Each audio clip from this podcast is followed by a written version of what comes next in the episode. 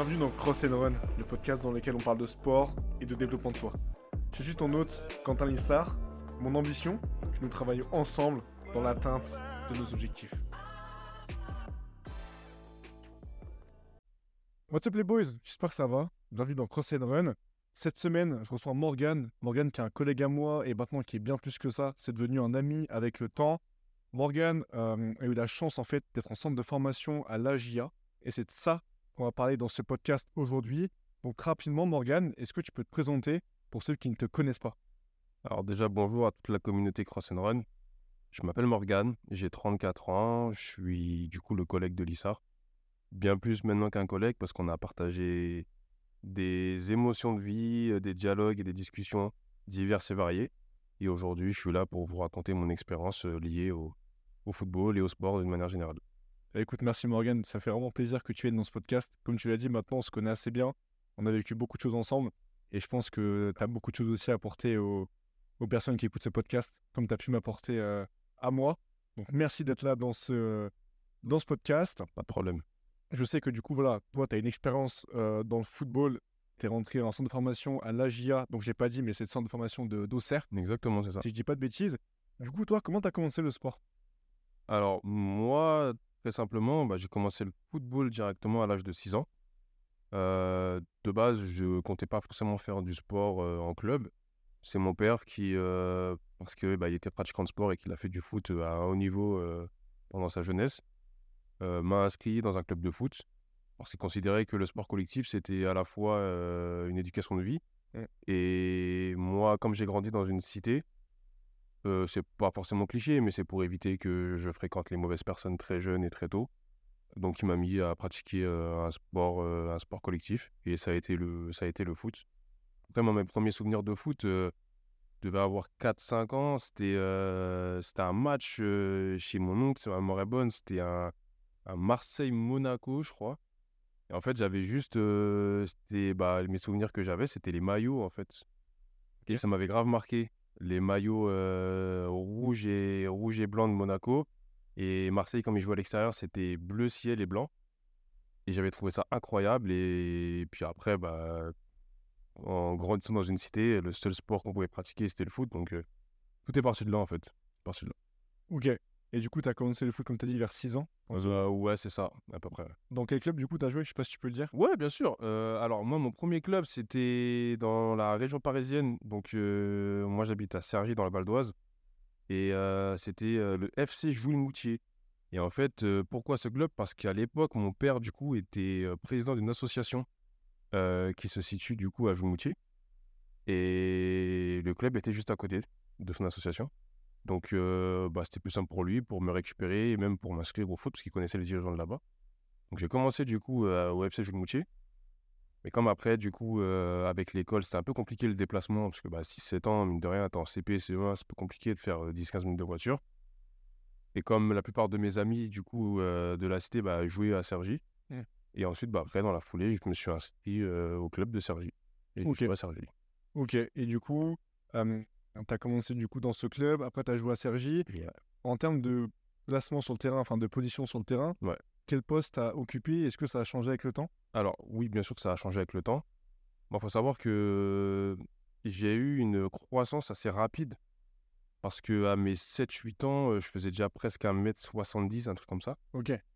Donc, du coup, bah, comme j'étais déjà le plus grand de toute mon équipe, et d'une manière générale, j'étais le plus grand de la plupart des joueurs contre qui je, bah, je jouais.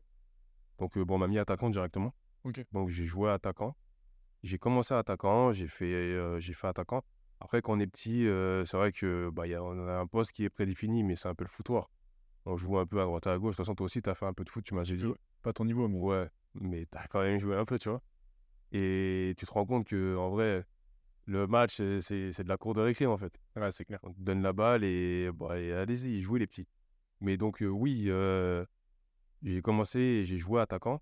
Et après, de toute façon, on en parlera plus tard dans, dans ce podcast. Mais j'ai après, du coup, occupé d'autres postes. Et j'ai vraiment occupé, du coup, d'autres postes euh, dans le foot. Ok. Et du coup, à quel moment Parce que moi, on- je t'avais dit, mais euh, pareil, moi j'ai joué à Mandre les Roses. Ouais. Et je sais que, bah, tu sais, quand tu grandis, moi, j'avais peut-être, j'ai quoi, j'avais, je sais pas, 10, 11 ans. Mmh. Et déjà là, en fait, on parlait de sélection. Ouais. Tu vois, et je sais que moi, tous les mecs qui étaient bons dans mon club Ouais. partaient à Auxerre. Ok.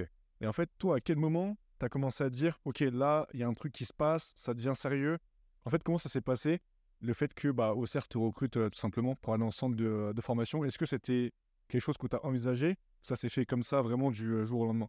Alors vraiment, l'historique, je vais te la donner et elle est... Honnêtement, elle sur deux ans. Comment ça s'est déroulé? Alors moi, je jouais dans mon petit club avec mes potes du quartier. euh, on était à Cergy, on avait entraînement le mercredi, on avait match le samedi. Ça me convenait très bien. euh, je sortais le mercredi, j'allais au grec avec mes potes. euh.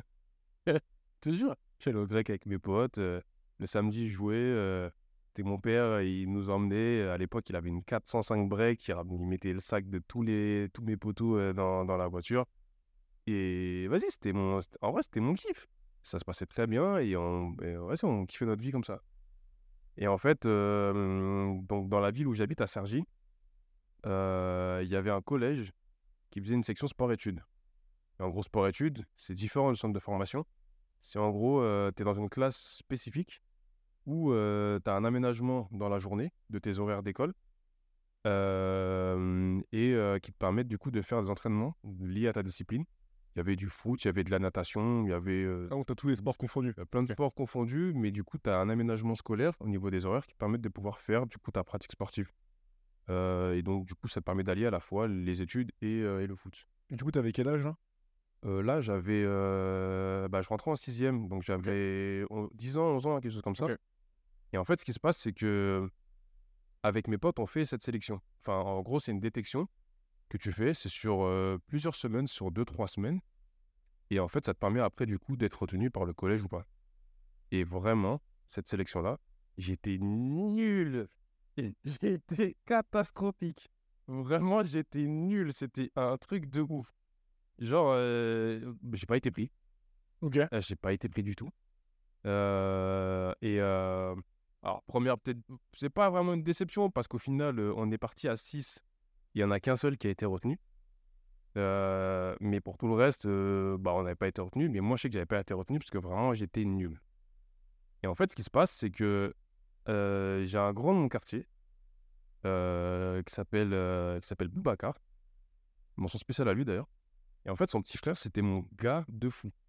Il s'appelle Mouhamadou, son petit frère. Je sais pas s'il écoutera Cross and Run, mais si t'écoutes Cross and Run, Mouhamadou, on se connaît, on se tient. Et en fait, lui, il, était, il jouait dans mon équipe à Sergi. Et il est, franchement, il avait du ballon, il était vraiment fort. Et son, son grand frère, du coup, décide de l'en- de- de l'envoyer jouer dans un autre club à côté. Et la ville, c'est Saint-Olomone. Et en fait, à cette époque, Saint-Olomone, ils avaient une catégorie de jeunes, notamment chez les 13 ans, euh, qui, jouaient en, qui jouaient en élite, donc en division d'honneur. Alors que nous, à Sergi, quand on est rentré en moins de 13, parce qu'en gros, tu connais les, classi- les classifications à l'époque, c'était débutant, Benjamin, euh, Mm. etc., etc. Et en moins de 13, du coup, ils décident de partir en- à Saint-Olomone, en moins de 13 première année. Et en fait, euh, du coup, bah, il nous explique que voilà, Mohamedou, il part, euh, ça se passe comme ça à Saint-Olomone, etc., etc. Je fais ma première année de moins de 13 euh, à Cergy. Et ça se passe plutôt bien. euh, on est en joue en excellence. Donc c'est une division vraiment en dessous du coup. C'est quoi du coup? Moi, je connais pas la différence Ouais. entre les deux. euh. Alors, en gros, quand tu arrives en. Donc, tu as les, les classifications maintenant, elles ont changé parce qu'ils ont fait une réforme du coup au niveau de la fédération française. Donc maintenant, c'est euh, U8, U9, hein, etc., etc. Je suis un peu perdu, je vais pas te mentir. Et moi, dans mon époque, ce que tu as dû connaître aussi, c'était débutant, poussin, benjamin, moins de 13, première année, moins de 13, deuxième année, moins de 15, etc. etc. Et en fait, du coup, tu as des divisions euh, départementales, régionales et nationales. Et en moins de 13, du coup, les classifications, elles étaient. euh, alors, tu as première division, deuxième division, troisième division, quatrième division. Euh, ensuite, tu as excellence. Ensuite, tu as promotion d'honneur. Ensuite, tu as division d'honneur régionale et division d'honneur. Ok. Et en fait, eux, du coup, ils jouaient en division d'honneur et nous, on était en excellence. C'est comme si eux, ils jouaient en Ligue 1 Ouais. et nous, on était en National, national 2, tu vois. Ouais, donc t'as quand, même un- t'as quand même un gros niveau d'écart. Un bon gros niveau d'écart. Généralement, excellence, tu joues avec euh, des équipes de. des très bonnes équipes de ton département. Et division d'honneur, tu joues avec euh, les meilleures équipes de ta région. Donc Ouais, région En est gros, si tu es vers Lyon, tu joues Lyon, Saint-Etienne. Ouais, exactement, c'est ça. Et donc, du coup, lui, il part là-bas. Et moi, la première année, je la fais à Sergi. On est en excellence, ça se passe très bien. Euh, euh, et on a également, euh, pendant le, le- le déroulement de l'année, on a tout ce qui est les coupes, de, coupes du Val d'Oise, etc., etc. Et en fait, avec mon équipe, on arrive à faire la finale de la Coupe du Val d'Oise en première année. Et on perd contre une équipe qui s'appelle Saint-Brice. Et en demi-finale, on joue contre Saint-Olomone, donc l'équipe de Mohamedou. Et on les tape. Vraiment, quand je dis on les tape, on les tape. Combien? Ah, franchement, je me rappelle plus, mais je sais que vraiment, on les a, on les a, on les a maltraités. On les a maltraités. Et hum, grâce à ce match-là, du coup, l'entraîneur de Saint-Olomone, qui s'appelle Cédric, et ça a été l'une de mes premières vraies rencontres dans le sport et dans la vie d'une manière générale. euh, du coup, a, entre guillemets, vu que j'étais un joueur qui était plus ou moins intéressant. Et donc, du coup, tu veux quel poste là? Attaquant. Ok. Là, je, je joue attaquant. Jusqu'à jusqu'à mon arrivée, du coup, en centre de formation, j'étais euh, j'étais attaquant. Et donc, ce match-là, bah, il se rend compte que, il- pour lui, il voit que j'ai des certaines qualités et autres. Et donc, il nous propose, euh, avant la, les, les vacances euh, estivales, de venir faire quelques jours dans son club pour faire des tests. Il faisait des détections pour recruter des clubs, euh, enfin des joueurs pour son, pour son équipe euh, en, deuxième, en deuxième année de moins de 13, qui seront du coup en DH pour, pour euh, bah, essayer de chercher quelque chose d'intéressant pour le club. Et donc, du coup, bah, je vais faire les sélections. Je fais les détections, c'est sur deux jours. Tout se passe très bien. Vraiment, tout se passe très bien. Que ce soit au niveau de mon, attitude, que ce soit au niveau de mes performances sportives, même footballistiquement parlant. Franchement, euh, j'essaye bah, de jouer mon football, de faire ce que j'ai à faire. Et ça se passe vraiment très bien. Du coup, l'entraîneur décide de, en tout cas, me fait la proposition est-ce que ça m'intéresse de venir jouer avec eux l'année prochaine à Stolomon Et donc, bah, je prends la décision du coup d'aller à Stolomon. Pour mes parents, ça changeait pas grand-chose parce qu'en vrai, c'est vraiment c'est une ville voisine. hein. C'est à 5 minutes en voiture, donc c'est vraiment à côté. Mais par contre, ça changeait du tout au tout mon, bah, mon quotidien. Parce que au lieu d'être un, un entra- un entraînement le mercredi et un match le samedi, je passais à trois entraînements dans la semaine et match le samedi après-midi, mais match le samedi euh, dans toute la région. Donc je pouvais et jouer, alors j'habite à Salomon, je pouvais jouer contre Torcy. Dans notre groupe, on avait le Paris Saint-Germain, on avait euh, Sarcelles, euh, enfin on avait vraiment toutes les meilleures équipes, euh, en tout cas dans la catégorie de 13 ans de la région. Et cette année-là, fait, euh, je une grosse saison. Vraiment, enfin, en tout cas, d'une manière générale, mon équipe, on fait une grosse saison. On a une, on a une équipe de tueurs à gages. Dans tous les postes, vraiment, on a des joueurs qui sont vraiment incroyables. Euh, et en fait, on ramasse tout. Cette année-là, vraiment, on ramasse tout. On fait une saison où on finit deuxième du championnat. On gagne pas le titre, mais on finit deuxième du championnat. Toute la saison, on est en bagarre contre Sarcelles. Sarcelles, qui, c'est finalement Sarcelles qui remporte du coup le, le championnat. Mais on fait un parcours en Coupe de Paris, euh, on fait quart de finale, je crois, on perd contre Anthony au camp des loges, parce qu'après, à partir des quarts de finale, les équipes étaient réunies au camp des loges. On perd contre Anthony au, au quart de finale, au camp des loges. On fait un Coupe du Val d'Oise, on gagne la Coupe du Val d'Oise. Euh, on, gagne contre Sarcelles, du coup. Et vraiment, cette saison-là, c'est une saison incroyable. Et donc, durant cette saison, bah, vu que nous, on est une équipe euh, du Val d'Oise qui rencontre des équipes euh, qui sont professionnellement plus importantes, on, on rencontre le PSG, on tape le PSG. On fait une saison de championnat en DH où on finit deuxième, où toute la saison, on est en bagarre contre Sarcelles. Forcément, ça ramène du monde au club. Et donc, du monde au club, ça veut dire ramener des recruteurs. Et en fait, ce qui se passe, c'est que euh, bah, j'ai la chance que Cédric, à cette époque-là, était en relation très poussée avec les dirigeants de la JOCR. Donc moi, j'ai du coup l'opportunité de partir dans deux centres de formation. Enfin, j'ai deux recruteurs du coup qui viennent régulièrement voir mes matchs, qui discutent avec mes parents, qui m'envoient des convocations pour pouvoir faire des stages, etc. euh, dans leur centre de formation. Attends, mais tu vois, ça, par exemple, le recruteur, quand il vient, Ouais. euh, au début, comment ça se passe? Toi, tu es au courant qu'il y a un- quelqu'un qui vient voir ton match ou tu le sais après Absolument pas. En gros, comment ça se passe? Alors, c'est c'est différent en fonction de chacun. Dans mon cas de figure, comment ça s'est déroulé? Donc, euh, en fait, un recruteur, il vient la première fois, en tout cas, il vient de manière anonyme. Il vient regarder un match parce que du coup, les matchs des jeunes, bah, c'est pas payant. Donc, en gros, tu peux venir quand tu veux. Tu as juste à regarder euh, le calendrier, l'heure, et puis tu vas pointe. Et donc, du coup, bah, il vient, il fait ses premières analyses. Et ensuite, euh, tu vois, il s'intéresse un peu euh, aux joueurs. C'est-à-dire que il va aller voir, euh, je sais pas, les, les, parents euh, qui sont aux, abords du, aux abords du terrain. Il va poser des questions. Oui, est-ce que vous connaissez le numéro un tel, etc. Machin. Donc les, premiers, les premières approches, elles se font comme ça. Et ensuite, après, bah, les approches, elles sont un peu plus directes, où soit le recruteur va voir l'entraîneur du club en lui disant, écoutez, je suis le recruteur de telle équipe. ce joueur-là, on trouve qu'il a du potentiel, etc. Est-ce que vous avez les coordonnées de ses parents pour qu'on puisse au moins rentrer en contact avec les parents Envoyer une convocation pour que le petit puisse venir nous voir au centre de formation, qu'on puisse le voir, l'observer sur une semaine, deux semaines, mais vraiment en immersion? Et, et moi, comment ça s'est passé? Donc, du coup, de base, c'est le recruteur du Racing Club de Lens qui va voir mes parents. Et l'histoire, elle est un peu. cette histoire-là, elle est un peu folle parce que, en gros, ce qui se passe, c'est qu'on fait un match. Je me, rappelle plus c'est quelle équipe exactement, mais on fait un match. Et en fait, le recruteur de Lens, il discute à fond avec mon père, sans savoir que c'est mon père, tu vois. Pourquoi? Parce qu'en fait, mon père, il... en fait, moi, tu, bah, tu vois, je suis un métis. Et mon père, c'est vraiment un petit blanc. Euh, il a la cale, euh, genre, il a le front dégarni de ouf, tu vois. Donc, en vrai, il n'y a rien à voir, c'est pas mon daron, tu vois. Et donc, il parle avec mon père et tout. Et en fait, en me désignant, il dit du coup à mon père, mais lui, c'est pas possible, il a pas 13 ans, tu vois. Parce qu'en gros, je te dis, à l'époque, je faisais plus grand que. Je ouais, j'étais archi grand. Et à l'époque, il y avait un terme qui disait, ouais, euh, t'as un présumé, tu vois. Genre, quand t'étais un, quand étais un grand Renoir qui était au-dessus de la moyenne, tout de suite, on disait, en vrai, euh, t'es né en Afrique et on a calculé ton âge par rapport à ton premier. Et tu montes sur ton âge, tu vois. Et donc, il, vas-y, il parle avec mon père, il parle avec mon père. Et en fait, bah, plus il discute avec mon père, et plus mon père bah, lui dit Mais en fait, l'enfant que vous, êtes en train de décrire là, c'est mon fils, c'est grave mon fils. Et du coup, le gars, il est pas bien un peu, tu vois. Le gars, il est en mode euh, à sale, genre, euh, des, trucs de raciste et tout. des trucs de raciste et tout. Et, donc, du coup, bah, en vrai, il vient une fois. Euh, la première fois qu'il est venu, il était venu en mode civil. La deuxième fois, il vient, il est avec son survêt du Racing Club de Lens, parce que là, il est en train de déclarer. Et en fait, quand les recruteurs ils viennent, du coup, euh, en tout cas, ils donnent l'information à l'entraîneur en disant on va venir tel match. Voilà, on vient pour observer d'une manière générale l'ensemble des joueurs, mais eux, ils savent très bien qu'ils viennent, pour, ils viennent normalement voir qu'un seul gars.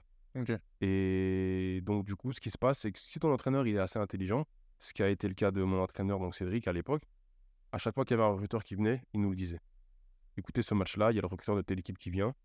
Pourquoi? Parce qu'il savait que, entre guillemets, ça allait nous motiver, nous, personnellement. Et que en vrai, c'est une chance inouïe de se dire on est un petit club du Val d'Oise, on a la chance d'avoir des recruteurs qui. honnêtement, il y avait des recruteurs qui venaient pas tous les week-ends, mais vraiment euh, très régulièrement. Mais du, du quatre coins du globe, tu vois. Il y avait même des recruteurs de West Ham, des, mecs d'Aston Villa qui venaient, vraiment de tout, de tout, de tout. Et donc, euh, le recruteur du Racing Club de Lens, bah, il vient régulièrement voir mes matchs, il prend des, des, il prend des renseignements sur moi, euh, il contacte mes parents, il parle avec mes parents, etc. etc. Il m'envoie une convocation d'une semaine pour aller à la Gaillette. J'y vais, ça se passe très bien, mais au final, je suis pas retenu. Pas retenu parce que bah, poste d'attaquant, euh, j'étais peut-être pas forcément le meilleur. Euh, enfin, au final, ça marche pas. Donc, du coup, t'avais quel âge? T'avais 13 ans là J'avais 13 ans, ouais. 13 ans. Ouais, j'avais 13 ans. Du coup, entre guillemets, c'est ma première vraie déception sportive. une claque, Je prends une claque. Je m'attendais pas forcément à me dire je vais être, être retenu, je vais être recruté, je vais jouer pour le Racing Club de Lens, mais malgré tout, je pars une semaine, j'ai les installations, j'ai le survêtement, je vois qu'avec les gars qui sont là-bas, ça se passe plutôt bien humainement et tout. Footballistiquement parlant, euh, je sens qu'il y a un réel changement en termes de niveau, tu vois. Mais bon, je me dis, bon, c'est pas grave, moi j'aurais eu cette expérience-là. Et si euh, en vrai je suis amené un jour à pouvoir percer, bah ça se reproduira, tu vois. Et donc euh, la saison se termine. Et en fait, et c'est là où l'histoire est archi folle, c'est que là on va rentrer un peu dans le, dans, dans, le perso, mais c'est du perso vite fait. J'ai un, dans cette équipe-là, j'ai un de mes meilleurs amis de l'époque. Euh, je dirais pas son nom, tu vois. Mais euh, j'ai un meilleur ami de cette époque-là euh, avec qui, euh, franchement, on dort ensemble, bref, on homo, tu vois, dort ensemble. C'est ton gars, quoi. Ouais, c'est mon, gars. Et en fait, ce gars-là, à un moment donné, a un problème de justice. Il a un gros problème de justice. Et je ne sais pas pour quelle raison, jusqu'à aujourd'hui, je ne sais pas pourquoi il, il a fait cet acte-là. Mais il me nomme dans son problème de justice. Puis il y a une décision de justice qui est effectuée. Et la décision, elle est simple, c'est que pendant une bonne période bien définie, on peut pas se voir. On n'a pas le droit d'être en contact, on n'a pas le droit de que ce soit nos parents d'être en contact, etc. Rien tout. Mais on joue dans la même équipe. Là, ça pose un gros problème à l'entraîneur. Ouais, ouais, tu m'étonnes. Parce que du coup, bah, lui, ça lui tombe dessus. Heureusement, entre guillemets, on arrive vers la fin de saison. Donc en gros, bah, ce qui se passe, c'est qu'une semaine, il y en a un qui joue, l'autre semaine, il y en a un autre qui joue pas. Mais en gros, on passe de. Une semaine, je joue en DH. La semaine suivante, je joue en troisième division. Parce que la deuxième équipe, est en troisième division. Donc en vrai, euh, ça me met un blocage de fou au niveau de mon épanouissement sportif. Et même au final, bah, je peux plus être en, relation avec mon pote parce qu'il y a une décision de justice qui a été donnée. Ça met tout le monde un peu dans la difficulté, etc. etc. Arrive la fin de saison. On joue la finale de la Coupe du Val d'Oise contre Sarcelles. On gagne. Sauf que mon entraîneur de l'époque dit En vrai, vous pouvez pas. La saison suivante, ça peut pas se passer comme ça en vrai. Aussi, Bah ouais, c'est impossible. tu vois. Aussi bien pour vous que pour nous également. Donc il essaie de trouver différentes solutions qui peuvent nous permettre de pouvoir continuer à jouer au foot sans pour autant être en, en étant ensemble.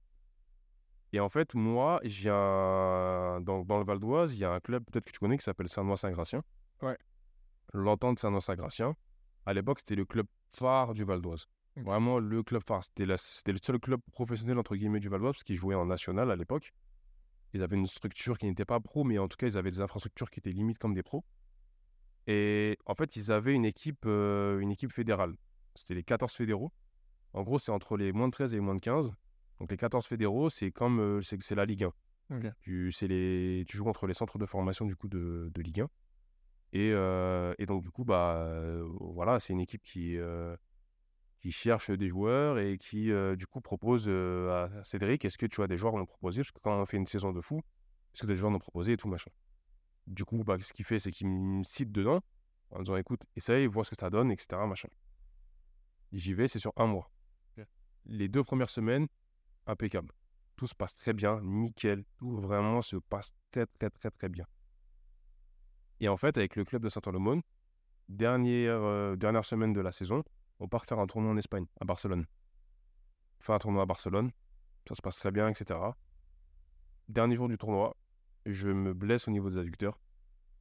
Mais vraiment, genre, euh, après, c'est une blessure de croissance parce que j'avais grandi un peu trop vite. Blessure au niveau des adducteurs. Et la dernière semaine de recrutement du coup de Saint- de Saint-Gratien, c'était la semaine juste après le, le centre, euh, le, le tournoi. Le tournoi, ouais. Et je reviens, du coup, je vais faire le, le- la dernière semaine d'essai. Je peux pas jouer, impossible, tu vois. Impossible, impossible. Du coup, euh, Saint-Gratien ne me retient pas. Et euh, je suis un peu dans le flou parce que je me dis, je sais pas comment ça va se passer, etc. C'est un peu compliqué. Et là, et là, c'est vraiment, je te dis, comme c'est des fois la vie, il y a chacun, Ouais, c'est le destin. c'est le destin. Pendant la semaine, du coup, les deux premières semaines où j'avais fait mes, euh, mes, mes, mes sélections, du coup, à Saint-Gratien, il y a le recruteur de la JOCR, du coup, qui était là. Ça, tu savais pas? Non, ça, je savais pas. Ok. Qui était là, qui m'a vu, du coup. Et comme il était en étroite collaboration, du coup, avec Cédric, mon entraîneur de Saint-Olomone, il discute, etc., etc. Et Cédric lui expose plus ou moins, du coup, euh, bah, qui je suis, etc., etc., machin. L'entraîneur, pendant les vacances d'été, du coup, m'envoie une, une, euh, un courrier pour venir faire un stage, du coup, au, au sein du club Auxerre, pendant 15 jours. C'était au mois de... C'était fin juin, début juillet. J'y vais. Et là, vraiment, ça se passe très, très bien. Vraiment très, très, très, très bien. Tout se passe très bien. Mon intégration, euh, le fait qu'au final, Auxerre, c'est pas à côté de Paris, mais c'est pas trop loin non plus. Euh, le centre de formation, il est incroyable, tout se passe très bien, les installations, elles sont folles et tout. Et vraiment, euh, genre, je, marque mes points. Je marque les points, ça se passe très bien. Au final, du coup, euh, bah, Auxerre prend la décision du coup de me recruter. Donc, ils prennent la décision de me recruter pour intégrer le centre de formation, du coup. Et donc, bah, tu fais la demande. Enfin, en gros, ce qui se passe, c'est que tu reçois un courrier avec un dossier à remplir par tes parents. Et puis après, bah, voilà, c'est tout ce qui, plein de démarches administratives pour le logement, pour, pour l'inscription scolaire, enfin, tout ce qui s'ensuit et tout. Et donc, c'est comme ça que le 4 juillet, plus précisément, j'intègre le centre de formation de la GeoCer. du coup. Du coup, t'as quel âge? T'as 15 ans là? 14 Non, j'ai 14 ans. J'arrive à- 14 ans? ouais, j'ai j'ai 14 ans. Je suis dans ma 14e année, du coup, précisément. Ok. Donc, euh, je, bah, je pars de chez mes parents à 14 ans. Ok. Et du coup, à l'époque, Auxerre, c'est en Ligue 2 Ligue- Non, ils sont en Ligue 1. Ils sont en Ligue 1. Ils sont en Ligue 1, c'est une grosse équipe, ils jouent les premiers rôles. Euh, ils sont entraînés par Giroud. euh, ils ont euh, des joueurs comme Djibril Cissé, comme euh, Philippe Mexès, euh, Jean-Alain Boumson. Non, c'est du, c'est du costaud. Vraiment, c'est du costaud. Ok, non, ça, je me rappelle, moi, c'est vrai que ça, avant, c'était euh, c'était ouf. Ouais. Toi, comment tu réagis, du coup, quand tu apprends ça Et comment se passe le fait que, mine de rien, tu, bah, du coup, tu pars de chez tes parents Mhm. pour vivre là-bas? Toi, comment tu réagis et comment se passe l'intégration dans le centre de formation de, de la GIA Alors, au début, bien sûr que j'ai une certaine crainte et appréhension parce que bah, c'est un endroit que je connais absolument pas. C'est le fait de se dire que tu ne seras plus avec tes parents comme ce que tu l'es actuellement. Moi, je suis hyper proche de mon frère. On a trois ans d'écart, mais c'est mon meilleur ami, mon petit frère. Bah, le fait de se dire que pendant une bonne période de l'année, je ne le verrai pas également aussi, c'est très compliqué. Vraiment très, très, très compliqué. Mais j'ai une discussion avec mes parents, mon père, euh, surtout avec mon père. faut savoir que de base, avec mon père, on n'a pas. On a un rapport euh, assez. On n'a pas un rapport vraiment très, euh, très proche. On est, c'est mon père, hein, et je donnerai ma vie pour lui, mais on n'a pas véritablement, en tout cas, cette période-là, des sujets de conversation qui sont très, très, très poussés ou très concentrés sur la vie. On a des discussions plutôt diverses et variées, mais qui ne sont pas forcément très enrichissantes, en tout cas pour moi. Toi, t'es jeune aussi. Ouais, bien sûr. Et les seules fois où on peut avoir vraiment des vrais sujets de conversation, ça concerne le foot. Et je pense que mon père, comme tout, comme parent, hein, qui, euh, surtout comme euh, tout père, qui n'ont pas réussi dans le sport et qui se rendent compte que leur fils réussisse dedans, il a vécu un peu par procuration ce qu'il aurait voulu vivre étant jeune, tu vois. Parce que ton père, du coup, était, euh, a fait du foot aussi? Il a fait du foot, ouais, mais c'était dans les années, je sais pas combien, donc euh, en vrai, c'était pas pareil que, c'était pas pareil que moi. C'est-à-dire que lui, centre de formation et tout, bah, il a pas connu tout ça. Mm. Et donc, je pense par procuration, il a, il a un peu, il a un peu euh, vécu son rêve entre guillemets à travers moi. Et on a eu une conversation où il m'a dit clairement, écoute mon fils, ne fais pas les mêmes, enfin en tout cas, n'aie pas les mêmes regrets que moi j'ai eu. Ah, C'est fort. Du coup, ce qu'il me dit, c'est en vrai, euh, fonce, on a qu'une vie. Eh, de toute façon, quoi qu'il arrive, euh, nous, on n'est pas si loin. euh, au c'est- c'est pas très loin. Vas-y, tente ta chance, ne vis pas avec des regrets. Ça marche, tant mieux. Et si ça marche pas, qu'il se rend compte qu'au bout de la première semaine, les premiers mois, tu peux pas parce que c'est hyper compliqué, tu reviens et la maison, elle sera toujours grande ouverte et c'est pas grave, tu vois. Mais toi, quand tu pars, est-ce que tu sais à quoi t'attendre? Absolument pas. Absolument pas. J'ai fait des stages euh, du coup d'une semaine. euh, donc j'avais fait une semaine à Lens et j'ai fait 15 jours du coup à Auxerre. Mais c'est pas la vie en centre de formation. Ouais, tu m'étonnes. Et au final, euh, avec ce que j'ai vécu après pendant ma période en centre de formation, jamais de la vie je m'attendais à ce que j'allais connaître du coup. Mais et ouais, j'ai de l'appréhension au début. J'ai de la peur parce que je sais pas où je vais. Mais c'est hyper fort de voir dans le regard de tes parents de la fierté. Et ça, ça, a, été un, ça a été un moment d'adrénaline de ouf. Donc, je... ouais, je partagé entre la peur, l'excitation, mais surtout l'inconnu, parce que je sais pas où ce que je vais en vrai. Ok. Et est-ce que tu as la pression quand tu pars comme ça aussi? Parce que tout à il y a une question que je t'ai posée, mais du coup, tout ce qui est logement, scolaire, etc., c'est le club qui gère pour toi ou c'est toi qui dois t'occuper de trouver un collège, etc. Non, non, non. La, seule chose que mes parents doivent gérer, c'est l'inscription à l'école, du coup, euh, parce qu'il faut l'autorisation parentale. Euh, mais tout le reste, c'est géré par le club. Et moi, en vrai, à cet âge-là, j'ai pas notion en vrai de tout ça, tu vois. Euh, donc, pour tout ce qui est la partie scolaire et tout, non. En vrai, oui, j'ai. Bah, tu te dis, il faut, faut, faut, faut se faire de nouveaux potes et tout. Tu vas arriver là-bas, tu connais personne. euh, c'est un peu compliqué, tu vois. Mais en vrai, t'as 14 ans. Donc, euh, des potes que tu te fais aujourd'hui, euh, le lendemain, tu t'en fais de nouveaux. Et, en plus de ça, c'est mon père qui me disait tu vas avoir la chance de vivre quotidiennement avec des gens qui ont la même passion que toi. Au final, quand tu as 14 ans, tu n'auras pas forcément compte. Mais c'est comme si aujourd'hui, tu te dis eh, tous tes potes, ils ont la même passion que toi. Ouais, tous tes potes, ils sont que passionnés de, de, de crossfit, ils kiffent les podcasts, etc. Machin, mais ton quotidien il est complètement différent. Voilà, tu m'étonnes. Donc, euh, non, j'avais pas de pression parce que, en fait, j'avais pas conscience de tout ça à cette époque-là. Ok. Tu vois. Et du coup, là-bas, quand c'est tout bête, mais quand t'es en collège, c'est Ouais. un collège, on va dire, classique ou c'est un collège avec des horaires aménagés? Ça, ça se passe du coup, comment tu gères les deux? Le collège, c'est un collège classique, sauf que nous, on est euh, des élèves euh, complètement différents. Ok. C'est-à-dire qu'on n'a pas les mêmes, euh, on pas le même planning et emploi du temps que, bah, que nos camarades. Généralement, on avait cours que le matin. Après-midi, c'était full foot. Et le soir, on avait l'étude. Ok.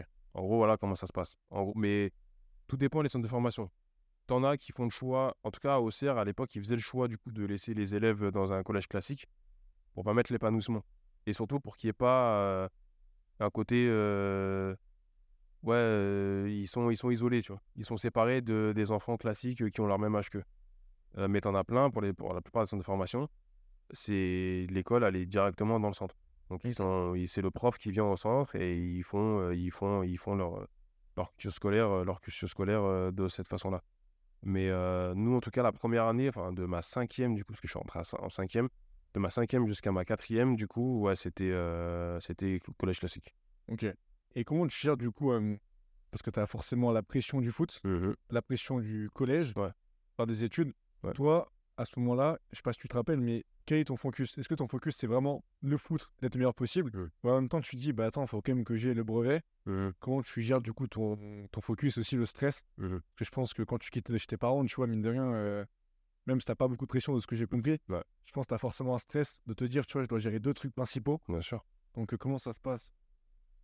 Déjà, il faut savoir que pendant cette période-là, l'élément le plus important qui permet du coup de pouvoir bien gérer tout ce qui est l'aspect sportif et scolaire, c'est l'entourage. Moi, j'ai mes parents qui m'ont énormément, énormément poussé véritablement à continuer entre guillemets mes études en me faisant bien prendre conscience que ce que je vis là, c'est une chance, mais qui peut s'arrêter du jour au lendemain. Donc, les études, c'est hyper important. Et, euh, et c'est surtout que eux, ce qu'ils souhaitaient, c'était que j'ai des bonnes notes ou des mauvaises notes parce que je suis quelqu'un d'assez intelligent, que je suis un cancre. En vrai, euh, bah, ils m'ont toujours dit, c'est pas forcément l'école qui va t'apprendre la vie, tu vois. Mais Mm. par contre, et un bon comportement. Bon, donc c'est vraiment ce qu'ils m'ont demandé d'avoir, c'est d'avoir au moins malgré tout un bon comportement. Mais je vais pas te mentir, de la cinquième à la quatrième, la première année, mais l'école, c'était carrément pas mon problème. Et- J'étais pas du tout concentré sur l'école. Je j'avais pas des j'avais pas des bonnes notes. En fait, j'avais pas des mauvaises notes, mais j'avais pas des bonnes notes. J'ai- Je faisais juste le strict minimum. Je faisais régulièrement pas mes devoirs. J'étais pas forcément très sérieux pendant les heures de cours. Ça m'arrivait de dormir en cours ou autre parce que j'étais pas focalisé là-dessus. Mais vraiment, vraiment pas du tout. Mais par contre, c'est vrai qu'à un moment donné, surtout à la fin de la première année, quand ma mère a vu mes résultats scolaires chuter, parce qu'en vrai, en sixième, j'avais des bonnes notes, tu vois. J'étais pas un élève exemplaire, mais j'avais quand même des bonnes notes. J'avais des encouragements, des compliments, mais j'avais pas de félicitations, etc. Mais mes notes avaient drastiquement chuté. Ce qui est normal, entre guillemets, ce qui est normal, oui, non, parce que je change complètement d'environnement. Je suis plus dans mon environnement classique avec mes parents ou euh, après le foot, je peux voir mes potes euh, et vrai, on est en bas du quartier, on fait, on joue au foot, tu vois. Non, là, c'est directement, tu rentres dans une structure sportive où on te met, mine de rien, un, objectif et donc qui peut rentrer en pression, parce qu'en vrai, c'est, on te fixe un objectif sportif bien défini où euh, c'est de la performance. Et là, tu rentres dans, de la, dans, dans un- dans une structure pro, exemplarité, performance. Et ça, euh, c'est un changement du tout au tout. Donc là, sur la première année, scolairement parlant, j'étais pas là. J'étais grave pas là. Mais c'est quoi du coup le discours, toi, quand tu rentres dans la GA Ouais. Enfin, au CER Ouais. La première journée? Ouais. Que tu as, je sais pas qui te reçoit, peut-être que c'est le directeur du centre, je sais pas comment ça se passe. Ouais, c'est ça. Mais quel discours ils ont, eux? Ouais. Euh, Est-ce que tu comprends que même si tu es là, Mhm. tu as très peu de chance d'être pro? Ouais. Ou est-ce qu'ils te vendent du rêve? Ou est-ce que dès le début, ils te mettent face à, à ce que c'est concrètement la, la vie en centre? Comment ça se passe tout ça? 10% des joueurs de centre de formation deviennent professionnels. Ouais, c'est en vrai, la stat, elle est. euh, Voilà ce qu'on voilà ce qu'on dit. T'arrives. Alors, le projet de la géocère, et là, pareil, je te parle de la géocère parce que c'est ce que j'ai connu. Oui, bien sûr. Je ne sais pas forcément comment ça se passe dans les autres centres de formation.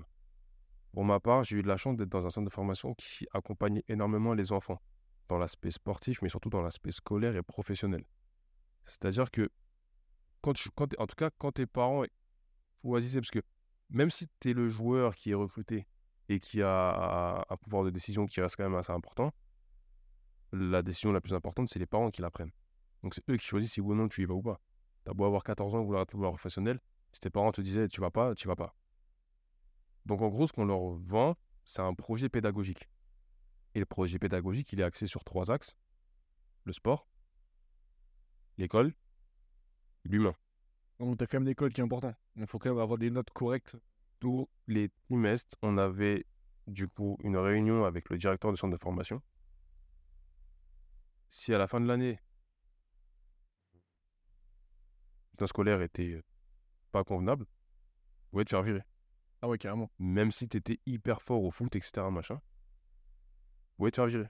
Parce que le comportement et l'école, c'était malgré tout assez important. On ne te demandait pas d'être Einstein, on ne te demandait pas d'avoir énormément de, de notes, euh, félicitations, euh, des 20 euh, sur 20 partout, etc. Mais juste au moins, psychologiquement parlant et surtout bah, intellectuellement parlant, épanouis-toi. Voilà, c'est clair. Ce qu'on nous demandait de faire, c'était souvent le cas, c'était de nous intéresser à autre chose que le foot. Voir, nous, avoir des centres d'intérêt différents, euh, pouvoir voir d'autres sports différents. Parce que peut-être qu'à 14 ans, 15 ans, 16 ans, tu aimes le foot, mais ça se trouve qu'à 17, 18, 19 ans, tu en auras marre du foot parce que pour X ou Y raison, et tu pourras faire du paddle par exemple. Donc, euh, les trois axes, ont été hyper importants. Et euh, mais ce qu'on dit, c'est clair, c'est que voilà, vos enfants, vous nous en donnez la responsabilité. Nous allons nous en occuper comme si c'était nos enfants. À eux de respecter les trois axes qu'on leur a demandé de respecter. Mais par contre, la stat, elle est comme elle est.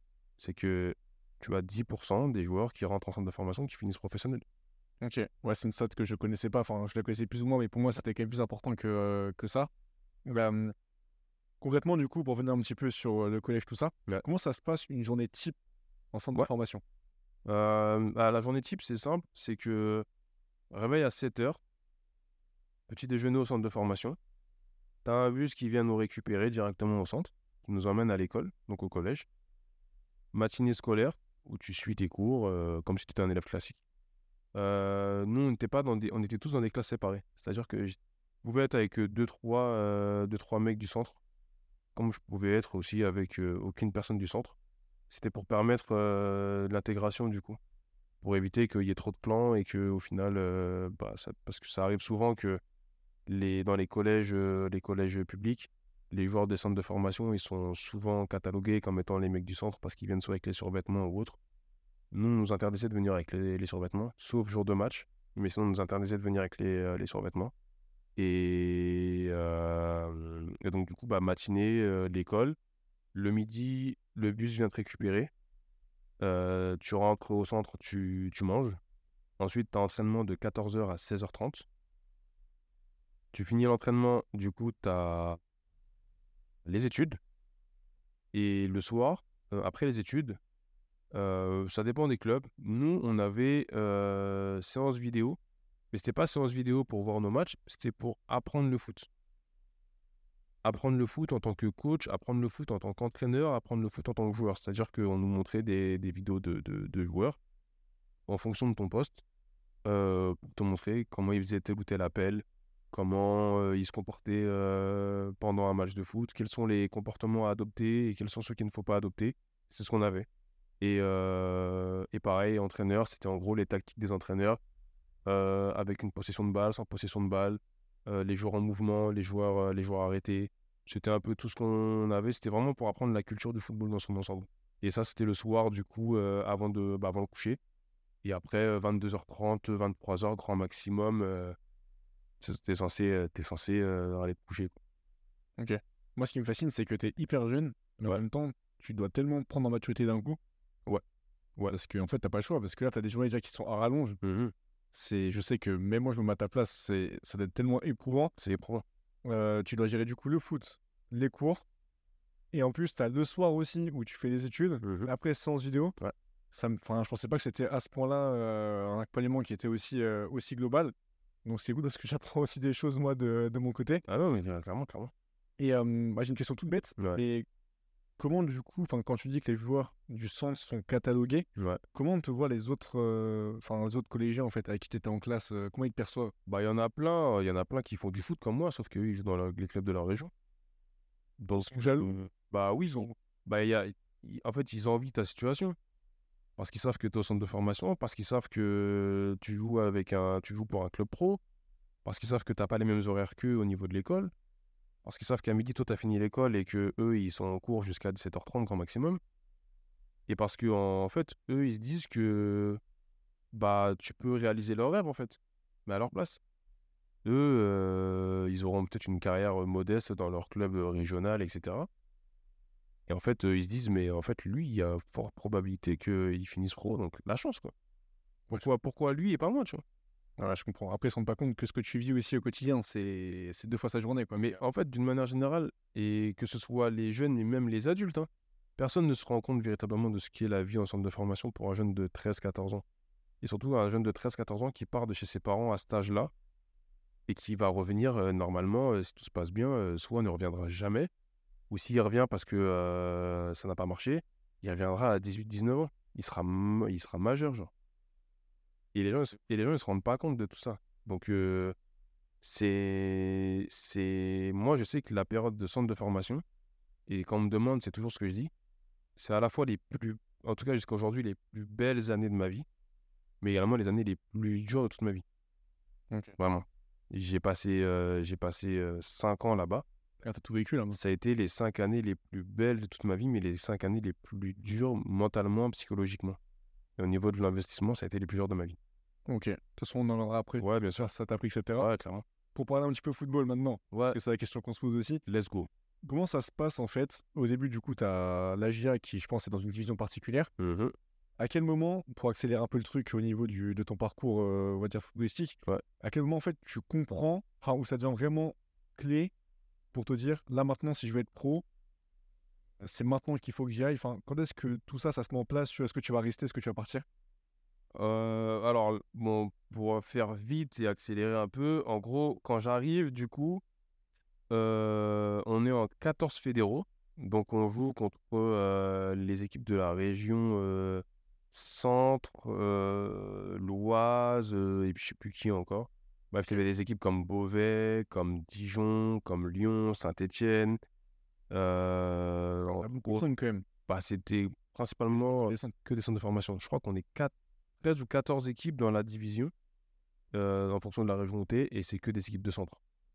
Euh, donc la première année, euh, 14 fédéraux du coup.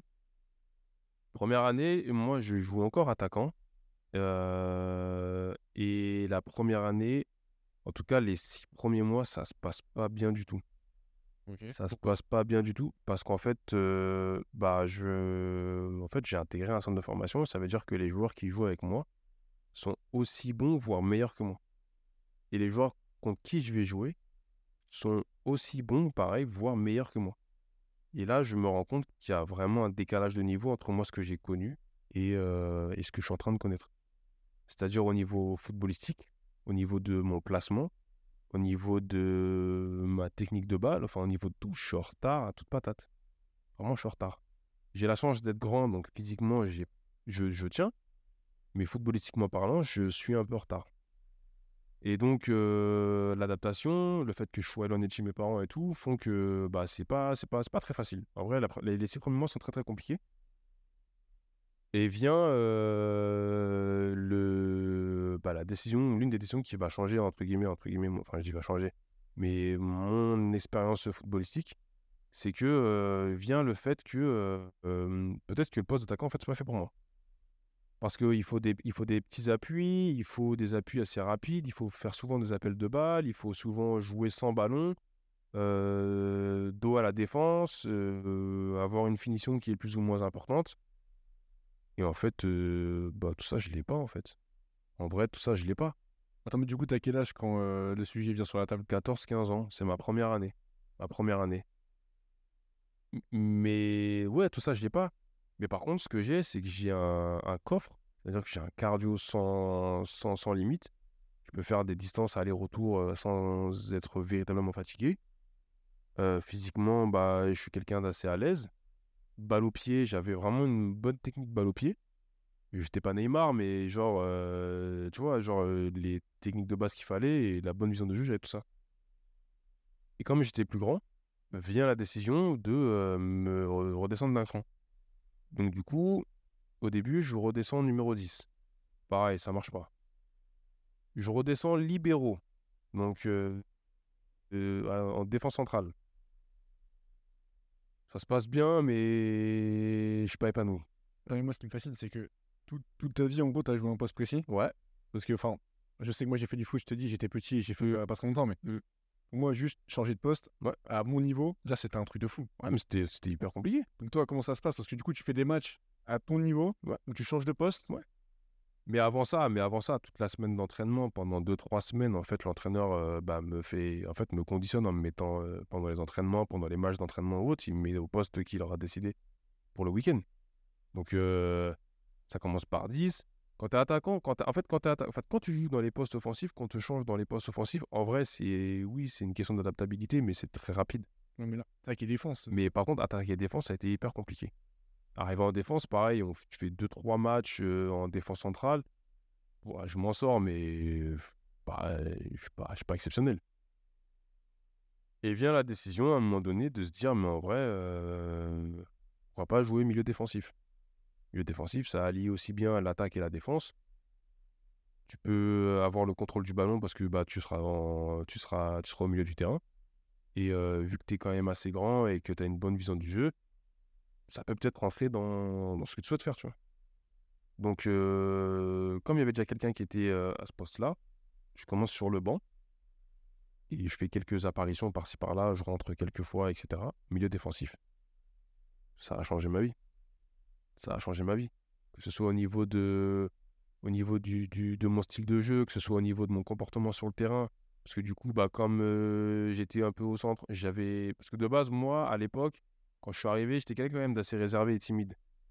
Mais là, je commence à prendre de l'ampleur, je commence à avoir euh, la possibilité de m'épanouir, euh, que ce soit humainement ou footballistiquement, grâce à ce poste-là. Parce que je communique un peu plus avec les gens.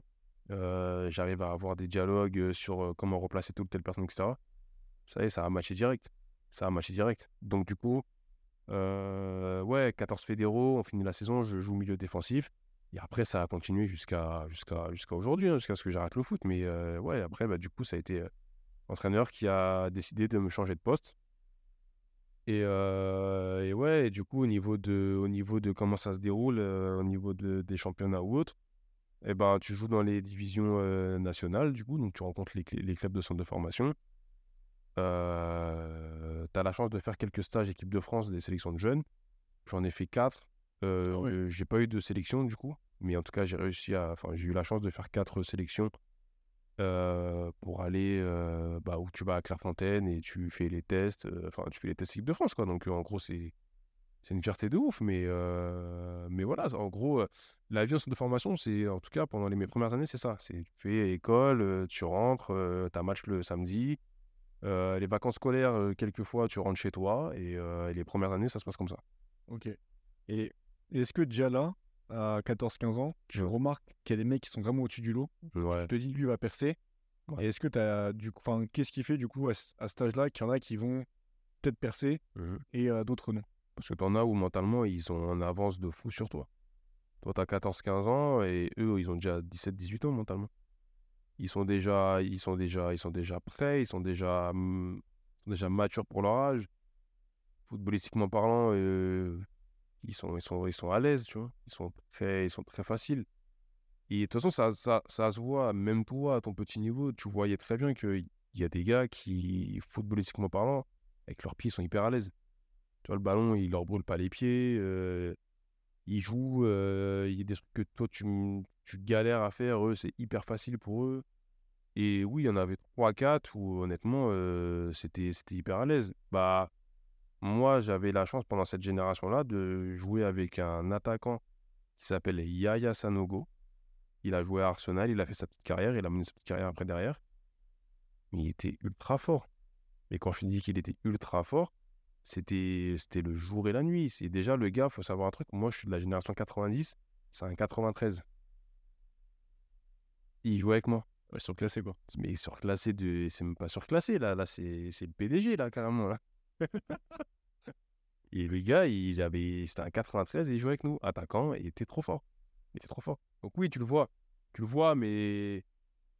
Après, la vie en centre de formation et l'avenir d'un footballeur, enfin, c'est. Il y a tellement de choses qui se passent que tu te dis, oui, lui, potentiellement, il peut y arriver. Et normalement, il devrait y arriver. Mais des blessures, des choix de vie, des... il y a tellement de choses qui rentrent en compte que la vérité d'aujourd'hui, c'est pas du tout celle de demain dans le foot, et surtout en centre de formation. Donc, tu vois qu'il y a des joueurs qui ont énormément de potentiel. généralement, ceux qui ont les sélections équipe de France, qui représentent l'équipe de France ou autre, bah, il y a de grandes chances que s'ils font pas de conneries, ils arrivent à au moins être touchés au contrat pro. Mais mais il y a plein de, il y a plein de, il y a- il y a plein de critères à prendre en compte pendant, euh, pendant cette période-là. En a trop, il y en a trop. Ok. Ouais, toi, du coup, tu es allé jusqu'à quel niveau? Est-ce que tu as pu faire des matchs en semi-pro, en pro Je sais pas comment ça se passe. Jusqu'à quel niveau, toi, tu es allé avec euh, bah, du coup la GIA Ouais. Et comment ça s'est passé, du coup, aussi après le fait de. Bah, on arrive à la fin, entre guillemets, de ton contrat. Ça paraît, je sais pas vraiment comment ça se passe. Ouais. Tu avais contrat pro, semi-pro, etc. Ouais, à peu près, ouais. Et euh, comment ça se passe, du coup, le fait, bah écoute, euh, on te garde, on te garde pas Comment ça s'est passé de ton côté, tout ça?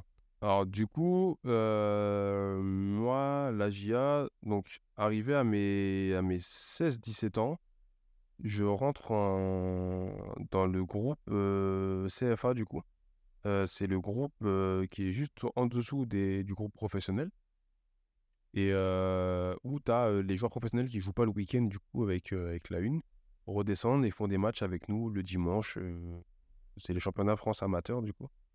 Et donc, du coup, tu généralement, tu rencontres soit les réserves du coup de, de clubs de Ligue 1 ou Ligue 2, euh, enfin les clubs pro en tout cas, et quelques clubs régionaux, nationaux, mais qui ont un bon niveau, mais c'est des. Tu contre des mecs qui ont 35, 36 piges, tu vois. Mm. Et donc, euh, à 16-17 ans, bah, euh, CFA, euh, tu fais tes saisons. Moi, il faut savoir que quand je suis arrivé à la JOCR, donc à 14 ans, j'avais signé pour 5 ans. En gros, tu signes, euh, en gros, c'est un pro, entre guillemets, c'est un projet qui te donne. Sur 5 ans, voilà, on va te former en tant que footballeur. Et arrivé à la fin de ces 5 premières années, on fait le point. On fait le point, savoir si tu as rempli les objectifs, si on a vu chez toi une évolution euh, sportive, humaine, euh, ou si malheureusement ça n'a pas marché pour X ou Y raison. Moi, du coup, arrivé à s- 17 ans, arrivé à 17 ans, il y a un premier point qui est effectué. Premier rendez-vous avec mes parents, avec le directeur du centre de formation, Corentin Martins. Et le point est le suivant, c'est que euh, nickel, ça se passe très bien. Mon épanouissement sportif a été, été très bien. Au niveau du comportement, bah, j'ai fait quelques conneries. Il faut savoir qu'en centre de formation, tu fais des conneries, mon pote. Mais j'ai fait des conneries, gros. Mais t'as pas idée. Je pourrais pas le dire là parce que vraiment, j'ai fait des conneries. C'est ce que j'ai demandé, est-ce que tu peux en raconter un petit peu ou... Ouais. Mais t'inquiète, t'inquiète. Il y a des... C'est trop sale, gros. mais du coup, ouais, voilà, j'ai fait des conneries. Mais c'est comme ça, c'est dans l'épanouissement d'un enfant qui est en centre de formation. Ah, puis t'es jeune. Ouais, et puis... eh, j- C'est qu'avec des gars. T'es qu'avec des gars. Et c'est des gars qui, en vrai, je les ai vus tous les jours, mais c'est des... J'ai des... j'ai encore des gars du centre de formation, c'est des amis à moi pour la vie, tu vois. Parce que ce qu'on a traversé, ce qu'on a connu ensemble, c'est c'est incroyable ce qu'on a connu, tu vois. Tu m'étonnes. Et du coup, euh, premier point qui est effectué, où euh, ça se passe très bien, nickel. Et en gros, ce qui se passe, c'est qu'une fois que la fin de ton contrat, enfin de, ton, de tes 4-5 années en centre de formation sont terminées, le club te propose différents contrats. Tu as le contrat aspirant, le contrat stagiaire, contrat semi-pro, ça dépend des centres de formation, et contrat pro. Contrat aspirant, c'est pendant deux ans, tu continues ta formation. Euh, et une fois que les deux ans sont terminés, si tu as l'opportunité d'avoir, euh, entre guillemets, euh, des entraînements avec l'équipe pro et pouvoir essayer de percer, etc., un point sera fait pour qu'on te propose un contrat avec une revalorisation, que ce soit salariale ou de statut ou autre, etc. Le contrat stagiaire. C'est pareil, pendant 2-3 ans, ça c'est en fonction de ce que le club te fixe. Euh, tu fais des entraînements avec euh, le groupe pro, avec le groupe euh, réserviste, examen, etc. Et bah, c'est comme un stage, quoi, comme un stage en entreprise. C'est-à-dire que tu vas te former, tu vas essayer de voir comment ça se passe le monde en entreprise, mais c'est dans le foot, tu vois. Et donc, tu fais des entraînements avec les pros. si tu as l'opportunité de faire des, des apparitions en pro, bah ok, nickel. Mais une fois que le contrat de deux ans de stagiaire est terminé, le club peut très bien décider de ne pas euh, bah, continuer avec toi. Donc, il casse son contrat. Ou alors, il te propose euh, un contrat euh, semi-pro ou pro, tu vois. Et après, tu as le contrat pro. Et le contrat pro, c'est bah, tu as le statut pro. C'est-à-dire que tu es salarié du coup du club. Tu as le statut pro, c'est-à-dire que tu rentres dans le monde professionnel. Que tu t'entraînes avec la réserve ou que tu t'entraînes avec les pros, tu as le statut pro. Généralement, quand tu as le statut pro, c'est que tu t'entraînes dans le groupe pro Mais les week-ends, tu, en fonction de ton âge, tu joues pas forcément avec les, euh, les pros, tu peux jouer avec la réserve. Ou même avec des U19 euh, aujourd'hui. Donc, euh, ça dépend. Mais en tout cas, tu as le statut pro. C'est-à-dire que tu es payé par le club. Tu fais partie du coup bah, du monde professionnel. Donc, tu as tes droits en tant que joueur professionnel, que ce soit par rapport à l'URSSAF, par rapport à plein de, plein de syndicats ou autres. Tu es un professionnel. Et moi, à l'issue du coup de mon expérience en centre de formation, je signe un contrat aspirant. Je signe un contrat aspirant sur deux ans où euh, je peux et à la fois donc du coup faire des apparitions dans le groupe pro au niveau des entraînements et continuer mon cursus de formation euh, dans, les, dans le club, euh, enfin dans l'équipe réserve du coup de la GOCR. Et je signe du coup deux ans. Deux ans. Et donc à l'issue de ces deux ans, euh, donc là, alors, ça a été là, les, ça a été les, les deux ans les plus compliqués mal- malgré tout, euh, sportivement parlant. Je connais ma première grosse blessure. Euh, je me fais les ligaments croisés, genou droit. Euh, match anodin, hein, c'est en Gambardella, du coup, je sais pas si tu connais la coupe Gambardella. Voilà, c'est en Gambardella, en Gambardella, pardon. Juste pour expliquer peut-être aux gens qui connaissent pas. La Gambardella, c'est la Coupe de France, du coup, mais pour les jeunes. Les jeunes de ouais, 18, ouais, 10 ouais, 17, 18, 19 ans grand maximum. Et en gros, euh, bah, c'est comme la Coupe de France pour les adultes. C'est la même chose. Où la finale euh, se joue euh, en levée de rideau du, de la finale de la Coupe de France des pros au Stade de France. Et donc, généralement, c'est la dernière étape avant de signer pro quand tu es dans un club pro, entre guillemets. C'est la première grosse compétition. En tout cas, à l'époque, c'était la première gros, le premier gros tournoi de, dans la catégorie de jeunes et qui te permet euh, au final, à la fin, de faire une finale au Stade de France. Donc, euh, bah, c'est une expérience de, de fou à vivre. Et donc, euh, match contre un club qui s'appelle Avion. Un truc anodin, un duel aérien, je retombe mal et au final, mon genou se plie en deux et je me fais les croisés. Dès le début, tu sais que c'est fini. euh, Enfin, dès que tu retombes, tu dis là, c'est compliqué là. Tu sais En que t'es sûr.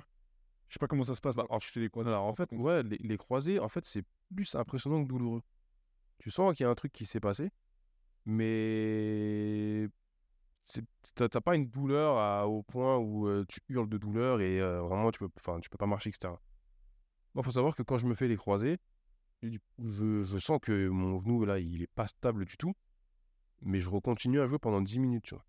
Jusqu'à ce qu'au final, bah, le liquide qui entoure le genou, il commence à s'empirer, à gonfler, à gonfler. Et là, ma jambe, elle se raidit et je peux plus marcher, tu vois. Mm. Donc, euh, ça me fait mal parce que oui, euh, j'ai mal et je sens qu'il y a un truc qui va pas. Mais pour moi, c'est une entorse ou c'est un truc, euh, je sais pas, c'est quelque chose qui va passer. Et trois semaines d'arrêt, etc. Et au final, Ça repart quoi. ça repart. Et non, au final, j'en ai eu pour 8 mois. Au final, j'en ai eu pour 8 mois. J'ai eu 6 mois de rééducation. Enfin, j'ai eu 6 mois de. Ouais, j'ai eu 6 mois de repos avec un mois de rééducation. Un bon, bon, bon mois de rééducation. Mais, euh, mais c'était, euh, c'était, hyper compliqué, quoi. Parce que, parce que du coup, bah, c'est le premier arrêt, au final, c'est la première grosse blessure que je connais. C'est le premier arrêt, du coup, dans ma carrière euh, sportive, entre guillemets. Et au final, euh, 8 mois dans un centre de formation, bah, c'est pas combien de joueurs qui passent avant toi, quoi. Ouais, tu m'étonnes. Mais du coup, là, quand t'es blessé, tu restes à, à Auxerre? T'es au centre? Ouais, t'es au centre. Donc, le centre a vraiment une structure aussi. Ils ont, exactement, ils ont une structure, une infirmerie, ils ont euh, des, des cliniques, des médecins, euh, des... ils ont des coachs sportifs, des rééducateurs, des kinés. Une, stru- une structure pro, quoi. En gros, ils ont tout ce qu'il faut pour que tu puisses faire ta rééducation là-bas. Donc moi, ma rééducation se passe là-bas. Euh, que ce soit l'opération, la rééducation, tout se fait là-bas. Mais c'est très long, en fait, c'est 8 mois, quoi. Donc au final, les 8 mois, euh, enfin, interminable, tu mets. je me blesse en, je me blesse en février et je rejoue euh, le match que je refais après derrière, c'est en novembre-décembre quoi.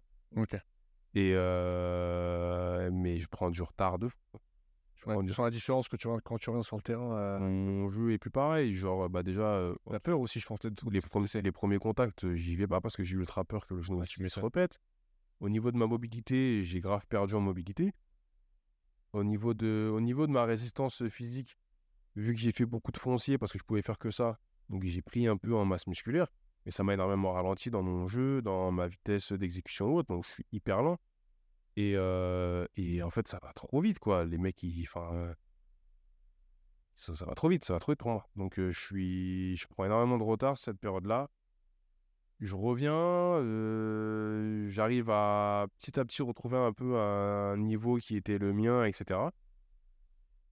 Et, euh, et du coup, euh, fin de saison,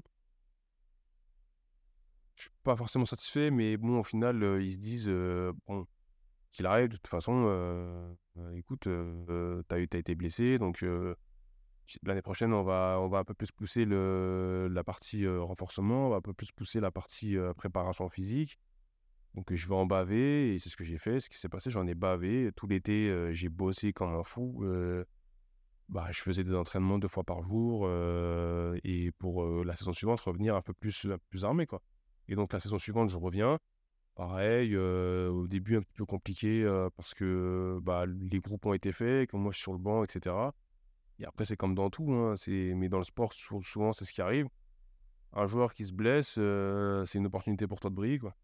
Donc, euh, j'ai, j'ai un mec qui se blesse, euh, je prends sa place, je performe une fois, deux fois, trois fois, et puis après, bah, le, le chemin suit son cours, quoi.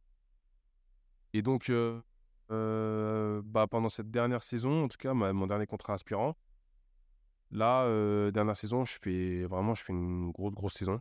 Je fais une grosse, grosse saison.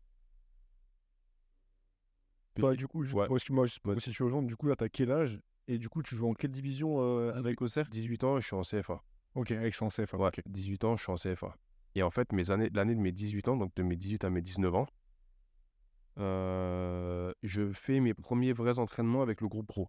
Ok. Donc, je fais quelques entraînements avec le groupe pro, euh, groupe pro pardon, pour euh, pallier soit des absents, pour étoffer un peu le groupe, euh, et puis euh, bah, pour voir véritablement si je suis fait ou pas pour le monde pro, tu vois. Et donc, je fais des, je fais des, je fais des entraînements avec eux. Ça se passe très bien. Euh, je fais deux matchs amicaux avec le- l'effectif pro. C'était un effectif élargi, c'est-à-dire première mi-temps, c'était l'équipe pro et la deuxième mi-temps, c'était l'équipe un peu réserviste. Donc je fais quelques entraînements, je fais des matchs amicaux avec eux. Ça se passe très bien. honnêtement, je suis son cours, je suis pas exceptionnel, mais je suis pas non plus le plus nul. Et la saison suit son cours en CFA, etc., etc. Et à l'époque, du coup, euh, la Josser jouait en Coupe de l'UEFA. C'est l'Europa League, euh, enfin c'était anciennement l'Europa League, du coup. Et euh, pendant cette période-là, il faut savoir que du coup, la JOCR, c'est la saison où ils sont pas trop bien en championnat. On change deux fois d'entraîneur pour l'équipe pro. L'UEFA, ça se passe pas du tout, ça se passe pas bien du tout. Et en fait, arrive une, euh, une période où sur trois semaines, le club va enchaîner, je sais pas, cinq ou six matchs, tu vois.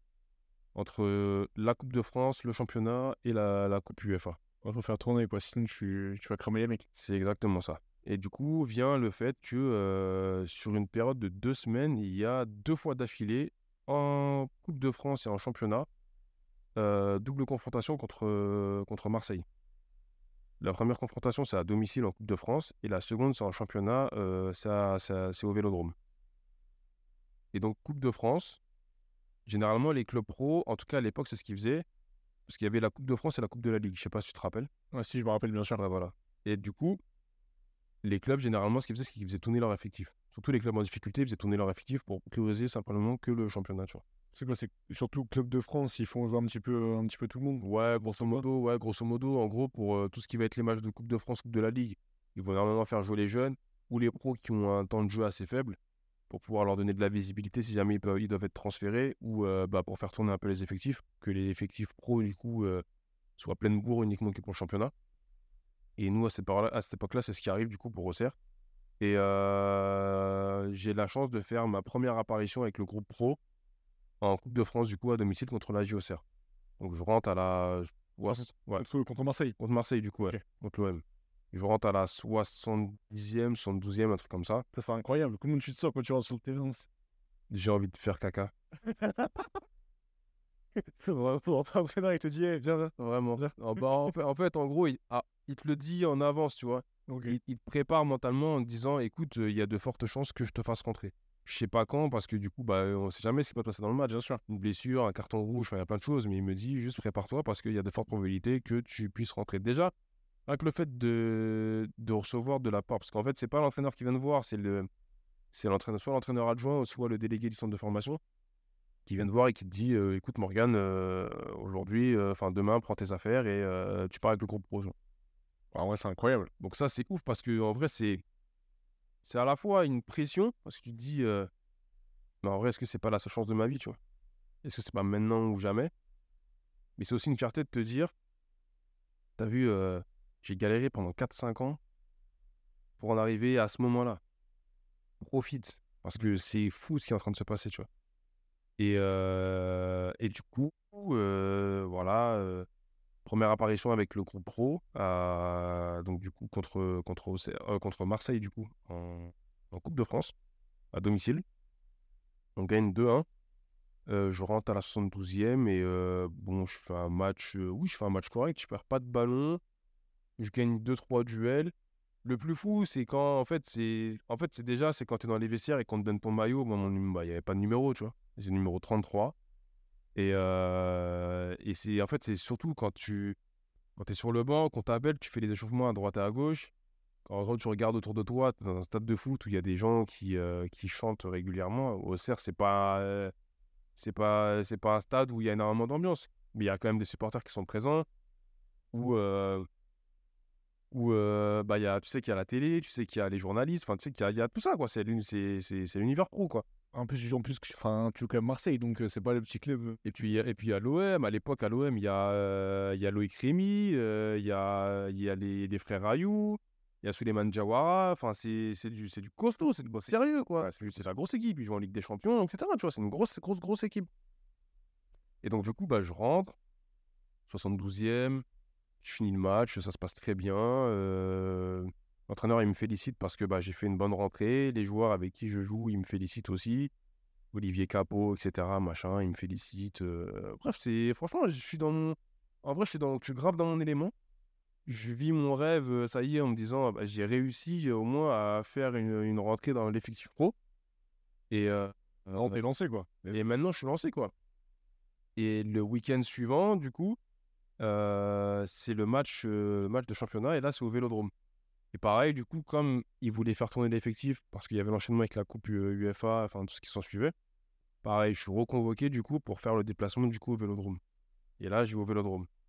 La malchance que j'ai, c'est qu'à l'époque, le Vélodrome, il est en travaux. C'est-à-dire qu'au niveau de l'ambiance, c'est pas le Vélodrome comme tu peux le connaître aujourd'hui, où c'est Mais il est pas en feu, et ouais, où euh, en vrai, tu rentres, euh, t'as des noms d'oiseaux toutes patates, euh, ta mère, elle se fait insulter, c'est tout. Ça prend cher de fou. Et, euh, et pareil, je rentre en deuxième mi-temps, c'est-à-dire que là, je fais toute une mi-temps, parce que c'est euh, Coupe de France. Le stade, il est pas plein, donc euh, en soi, bah, c'est pas, pas, la, pas la meilleure expérience que j'aurais voulu vivre pour le vélodrome, mais expérience de fou. Après, on se fait taper. Mais expérience de fou, franchement, deux fois d'affilée, je joue avec les pros. je suis là, enfin, je vis un rêve de gosse en vrai, tu vois. Dans ma tête, je me dis, mais, mais ce que je vis là, en vrai, il y, a des- y a des mecs qui jamais de leur vie vont vivre cette expérience-là. Ouais, tu m'étonnes, c'est clair. Mais euh, et du coup là, en fait, pour moi, du coup là, c'est bon, Ouais. t'es parti, t'es lancé, tu vois. Ouais, ça y est. Bah, en, chemin. ouais, à peu près, ouais. En tout cas, je suis en- dans ma tête, c'est en mode, euh, ça y est là, euh, vas-y, ouais, c'est tout droit. laisse le choix tout droit. Et qu'est-ce qui se passe du coup après? Blessure. Ligament croisé, le genou gauche. Enfin, À l'entraînement. Un truc tout con, c'est. franchement, vraiment, c'est un truc tout bête. C'est un, c'est un duel, pareil, c'est un exercice où, en gros, c'est euh, un, 1 vs 1. Et moi, on, te jette le ballon en l'air, tu dois contrôler le ballon et tu dois éliminer ton adversaire. Et moi, je contrôle, j'essaie de faire un sombrero. Je fais le sombrero, du coup, je pars en protection de balle. Et quand je pars en protection de balle, bah, j'ai mon genou qui flanche. En gros, j'ai mon pied qui reste coincé sur. euh, En fait, il y avait sur la pelouse, il y avait un petit trou, mais c'était vraiment rien du tout, tu vois.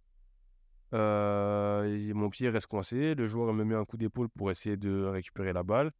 Et bah, le corps flanche et le, le pied reste coincé. Donc bah, l'ensemble de ma masse part sur le côté gauche et mon genou il reste bloqué. Et donc là, ça pète. et du coup, c'était entraînement avec les pros? Ah ouais, c'était entraînement avec les pros. ouais. Ah, donc là, là t'étais vraiment en plus lancé, c'est bon. Ouais, j'étais en, bah, j'étais en entraînement régulier avec les pros. J'étais, euh, je faisais pas les apparitions avec les pros tous les week-ends, mais en tout cas, j'étais en entraînement régulier avec les pros. Je redescendais en CFA. Et, euh, mais voilà, je faisais mes entraînements avec les pros et, et ça devait suivre ce que, bah, le chemin que, qui était tracé. quoi. Et T'avais quel âge du coup là? 19 ans. 19 ans. Ouais, 19 ans. Et qu'est-ce qui se passe du coup? Tu te blesses Qu'est-ce qui se passe après? C'est Même, même... nouvelle, nouveau coup dur Parce que c'est quoi C'est ton troisi- troisième coup dur On va dire un petit peu? Ouais, à peu près, ouais, c'est mon troisième coup dur parce que le premier, enfin, véritablement, le premier, c'est le refus à Lens. Ouais. Ensuite, le deuxième, c'est la première blessure.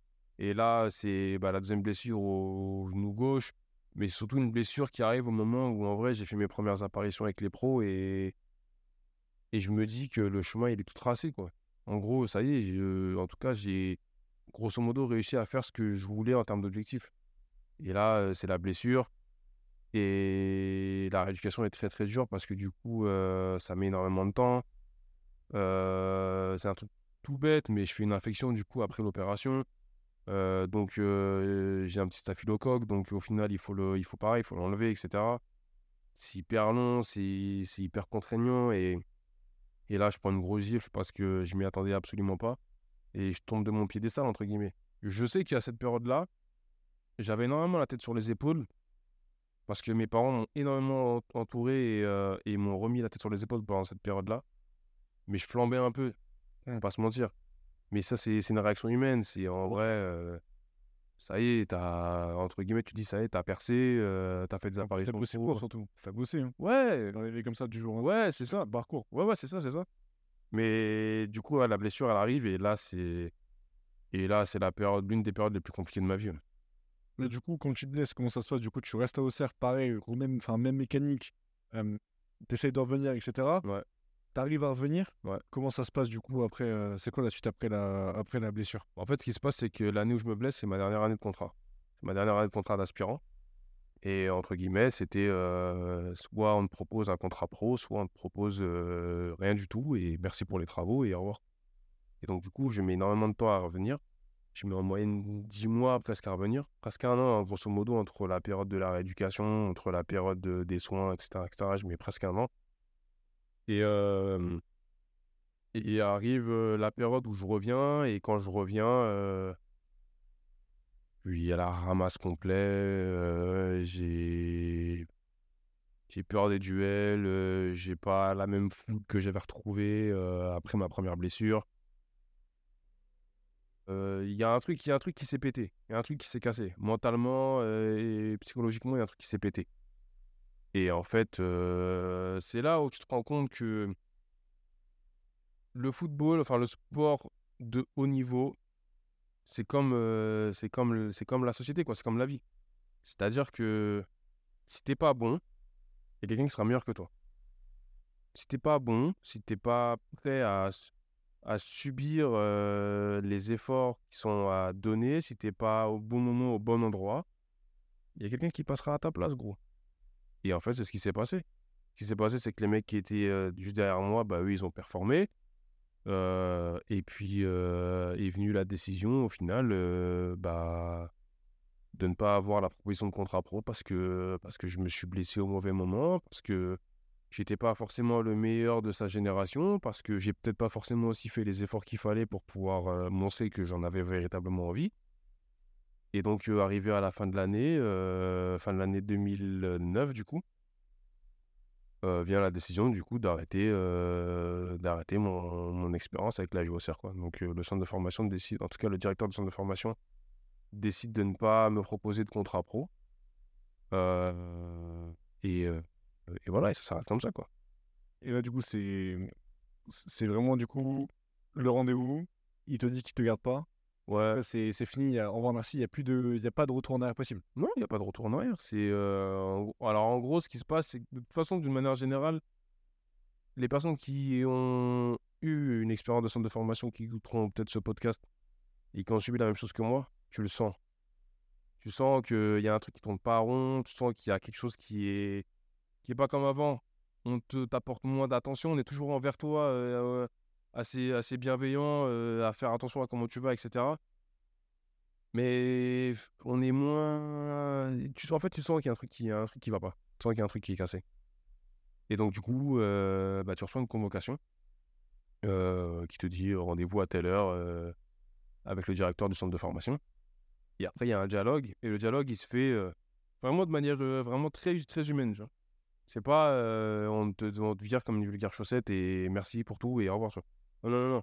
Parce que c'est des gens qui, la plupart, t'ont vu arriver à 14 ans, qui te voient aujourd'hui à 19 ans. Donc ça veut dire que on a traversé des moments de vie ensemble qui, marquent, qui marqueront à vie, tu vois, les rapports humains entre ces personnes-là. Donc le rapport, il est très humain, il est très bienveillant. Mes parents étaient là. Donc, euh, en fait, a une rétrospection sur euh, l'expérience elle-même d'arriver à mes 14 ans jusqu'à aujourd'hui. Donc, on te tire les, on te, on, te, montre les points positifs, les points négatifs, les points améliorés, enfin, entre guillemets, tout, tout, tout, tout, tout, de manière générale. On fait vraiment le point sur la globalité de ton expérience. Et après, bah voilà, vient le moment où eux, ils te disent, bah malgré tout, on est un club pro. Enfin, moi, ce qu'on m'a dit, c'est simple, c'est que voilà, on est un club pro. L'exigence du monde professionnel, c'est une exigence qui est hyper, hyper compliquée, qui ne laisse pas forcément la place à la moindre erreur. Que j'ai eu les opportunités de pouvoir montrer qui j'étais j'ai pu les saisir à un certain moment. Et j'ai laissé ma chance pendant un moment aussi également. Et donc, toutes ces raisons-là, euh, euh Rito, quoi. Merci, euh, merci pour tout, Morgane. Ça a été euh, un plaisir de, entre guillemets, ça a été un plaisir de t'avoir dans notre structure professionnelle pendant ces, pendant ces cinq années. Mais l'aventure s'arrête là. Voilà. Que directement, tu as un plan? Sur ce que tu vas faire du coup de ta vie ou est-ce que bah, tu avances comme ça ou et finalement tu trouves un truc euh, Comment ça se passe? Bah, Moi, j'ai la faculté d'être très terre à terre et rationnel. Ce qui fait que quand euh, j'apprends du coup que finalement euh, la géocère ne, me gardera pas, je le savais un peu en amont parce que en fait, je me suis fait une raison en me disant dernière année de contrat, je me blesse. je sens qu'au niveau de au niveau de la bienveillance des, des, des, des, gens de la GIA, euh, c'est plus comme avant. Et donc, je sens qu'il y a un truc qui a changé. Donc, je sens qu'il y a un truc qui. je sens que c'est bizarre. Mais euh, c'est un coup de massue vraiment parce qu'au final, c'est la fin du, c'est la fin d'une aventure et c'est surtout la fin d'un rêve où tu te dis, euh, tu as eu la chance de rentrer en centre de formation. Pour le, la grande majorité des, des, des, des personnes, si tu rentres en centre de formation, c'est pour finir professionnel. Et en fait, c'est bah, à 19 ans, tu rentres dans la réalité de la vie qui est que, en fait, la vie, c'est un combat et, en fait, rien rien ne t'est donné, en fait. Rien ne t'est donné. Donc, j'arrive à être très rationnel et très terre à terre où bah, j'accepte la décision. Mais sur le coup, ce qui me, ce qui me fend le cœur, c'est surtout de, en fait, de voir l'inquiétude dans le regard de mes parents, parce que mes parents, au final, euh, ma mère, elle n'est pas trop axée dans le foot. C'est-à-dire qu'elle, euh, elle a aimé le foot et la vie du foot, grâce à moi, entre guillemets. Mais ma mère, elle y connaît rien au foot, en vrai, d'une manière générale. Elle, ce qu'elle voyait, c'était juste l'épanouissement de son fils. Et de savoir que du jour au lendemain, son fils, bah, son épanouissement s'arrête là et son rêve, entre guillemets, s'arrête là, ça lui a brisé le cœur, tu vois. Et mon père, ça a été le fait de se dire, mon fils est passé à rien d'une carrière professionnelle. Alors oui, dans le foot, tu peux très bien passer à côté d'une carrière pro en passant par un centre de formation, mais tu peux très bien rebondir 4, 5, 6 ans après euh, en étant par, le, par le, foot amateur et après tu te fais repérer par un club et après tu chutes ta carrière comme des Ribéry, des Drogba, etc. Euh, donc euh, moi, c'est ce, qui me, c'est ce qui me fend le cœur de fou déjà premièrement, c'est de voir la, la tristesse dans le regard de mes parents, mais surtout la tristesse bah, par rapport à mon rêve qui s'arrête du jour au lendemain. Mais j'ai zéro plan. J'ai zéro plan. J'ai pas de plan B, plan C, plan D. Euh, la seule vérité qu'il y a, c'est que le contrat avec la géocère, il s'arrête dès le moment où on me, donne la décision. Je retourne chez mes parents, du coup, à Sergi. Et c'est ça qui est le plus dur. Ce qui est le plus dur, c'est que moi, j'habite dans un quartier. C'est pas un quartier, euh, c'est pas, c'est, pas des voyous. Hein. Je vis dans un quartier où euh, il fait bon vivre, etc. Machin. Mais euh, c'est des gens que, à l'âge de 14 ans, ils m'ont vu partir avec le survêtement de la géocère. Pour eux, c'est en mode si tu reviens au quartier, c'est parce que tu es pro. Tu reviens pas au quartier si tu finis pas pro. Donc, déjà, y a, premièrement, il y a ça. Il y a le fait que quand je reviens, bah, t'as vu, c'est une fierté, c'est une ego, c'est l'ego de, c'est l'ego d'un gars, mais c'est en gros de se dire, putain, j'ai pas réussi, quoi. Punaise, pardon, j'ai pas réussi. Genre, j'ai pas réussi, la honte, je reviens, les mecs du quartier vont me voir me dire ouais comment ça t'es parti pendant je sais pas combien de temps t'as pas réussi c'est que t'es nul etc tu vois. Donc il y a ça. Il y a le fait que moi pendant 5 ans j'ai pas grandi avec mes parents. C'est à dire que le mode de vie de mes parents c'est plus du tout le même que moi j'ai connu en, ce qui concerne l'autorité en ce qui concerne le respect des, règles de la vie euh, dans, un foyer ou autre mais moi je suis pas dans ça c'est à dire que moi, j'ai 19 ans, je reste un enfant aux yeux de mes parents, mais en vrai, je suis mature dans ma tête. Parce que j'ai vécu, entre guillemets, sans mes parents pendant presque 5 ans. Parce que, bah, mon frère, il a grandi, c'est un adolescent, et je ne l'ai pas vu grandir. C'est-à-dire qu'on est grave complices, etc. On s'appelle régulièrement ou autre, mais la vie en elle-même, on ne l'a pas vécu ensemble. Donc, je suis en décalage complet avec mon foyer je suis en décalage complet avec, euh, avec euh, mes potes que je voyais plus trop parce que bah, j'avais focalisé tout sur, mon, sur le foot. En vrai, on est proches, on se voit régulièrement, etc. Mais on n'est plus aussi proche que quand je suis parti. Je suis en total décalage avec la société. Donc je rentre chez moi à Sergi. Et en fait, je ne suis pas à ma place parce que c'est pas du tout le monde dans lequel j'ai vécu. Et là, euh, à cette époque-là, j'arrive pas à mettre des mots là-dessus parce que j'ai pas encore la maturité pour euh, comprendre ce qui se passe dans ma vie. Mais aujourd'hui, j'ai la maturité pour savoir que j'ai connu une grosse dépression. Mais ça, c'est une certitude. Et c'est une dépression au point où euh, je voulais plus sortir. J'avais honte de, du fait que j'avais pas réussi. Je voulais plus entendre parler du foot. Euh, ça passait par des, par des, idées noires dans ta tête où tu te dis euh, ouais t'es qu'un bon à rien tu réussiras à rien. Moi euh, j'ai eu la chance d'avoir un d'avoir mon bac mais j'ai pas j'avais pas de plan de j'avais pas des plans j'avais pas de plan de carrière après le foot ou même si j'ai raté le foot pour moi c'était le foot ou rien. Ça veut dire que j'avais pas réfléchi à mes études j'avais pas réfléchi à ce que je voulais faire comme comme cursus scolaire après bac j'avais pas réfléchi réfléchi à un métier autre que footballeur professionnel j'arrive à 19 ans et en fait, c'est. J'ai la réalité de la vie qui me dit le métier que tu rêvais de faire, tu le feras pas. Donc, euh, il, faut, il, faut, il faut rebondir parce que bah, tu peux pas, pas continuer à vivre comme ça et tu peux pas continuer à être dans une phase de dépression ou autre. Vraiment, j'ai la chance d'avoir vraiment un entourage, que ce soit mes parents ou même mon petit frère. Il lui, ok, il, est, il maîtrisait pas forcément ce qui se passait, mais ça, il n'est pas bête, donc il voyait un peu ce qui se passait. Mais qui m'ont entouré, qui m'ont aidé, qui m'ont épaulé. Euh, pareil, mon père, a, mon père a des enfants liés à un première union. Donc c'est demi-frère et demi-sœur. Et eux, pareil aussi, surtout mon demi-frère. Il m'a énormément parlé, aidé. Il a essayé de, me montrer un peu les différentes voies que je pouvais avoir dans l'aspect scolaire ou autre, et donc qui vont vraiment aider là-dessus.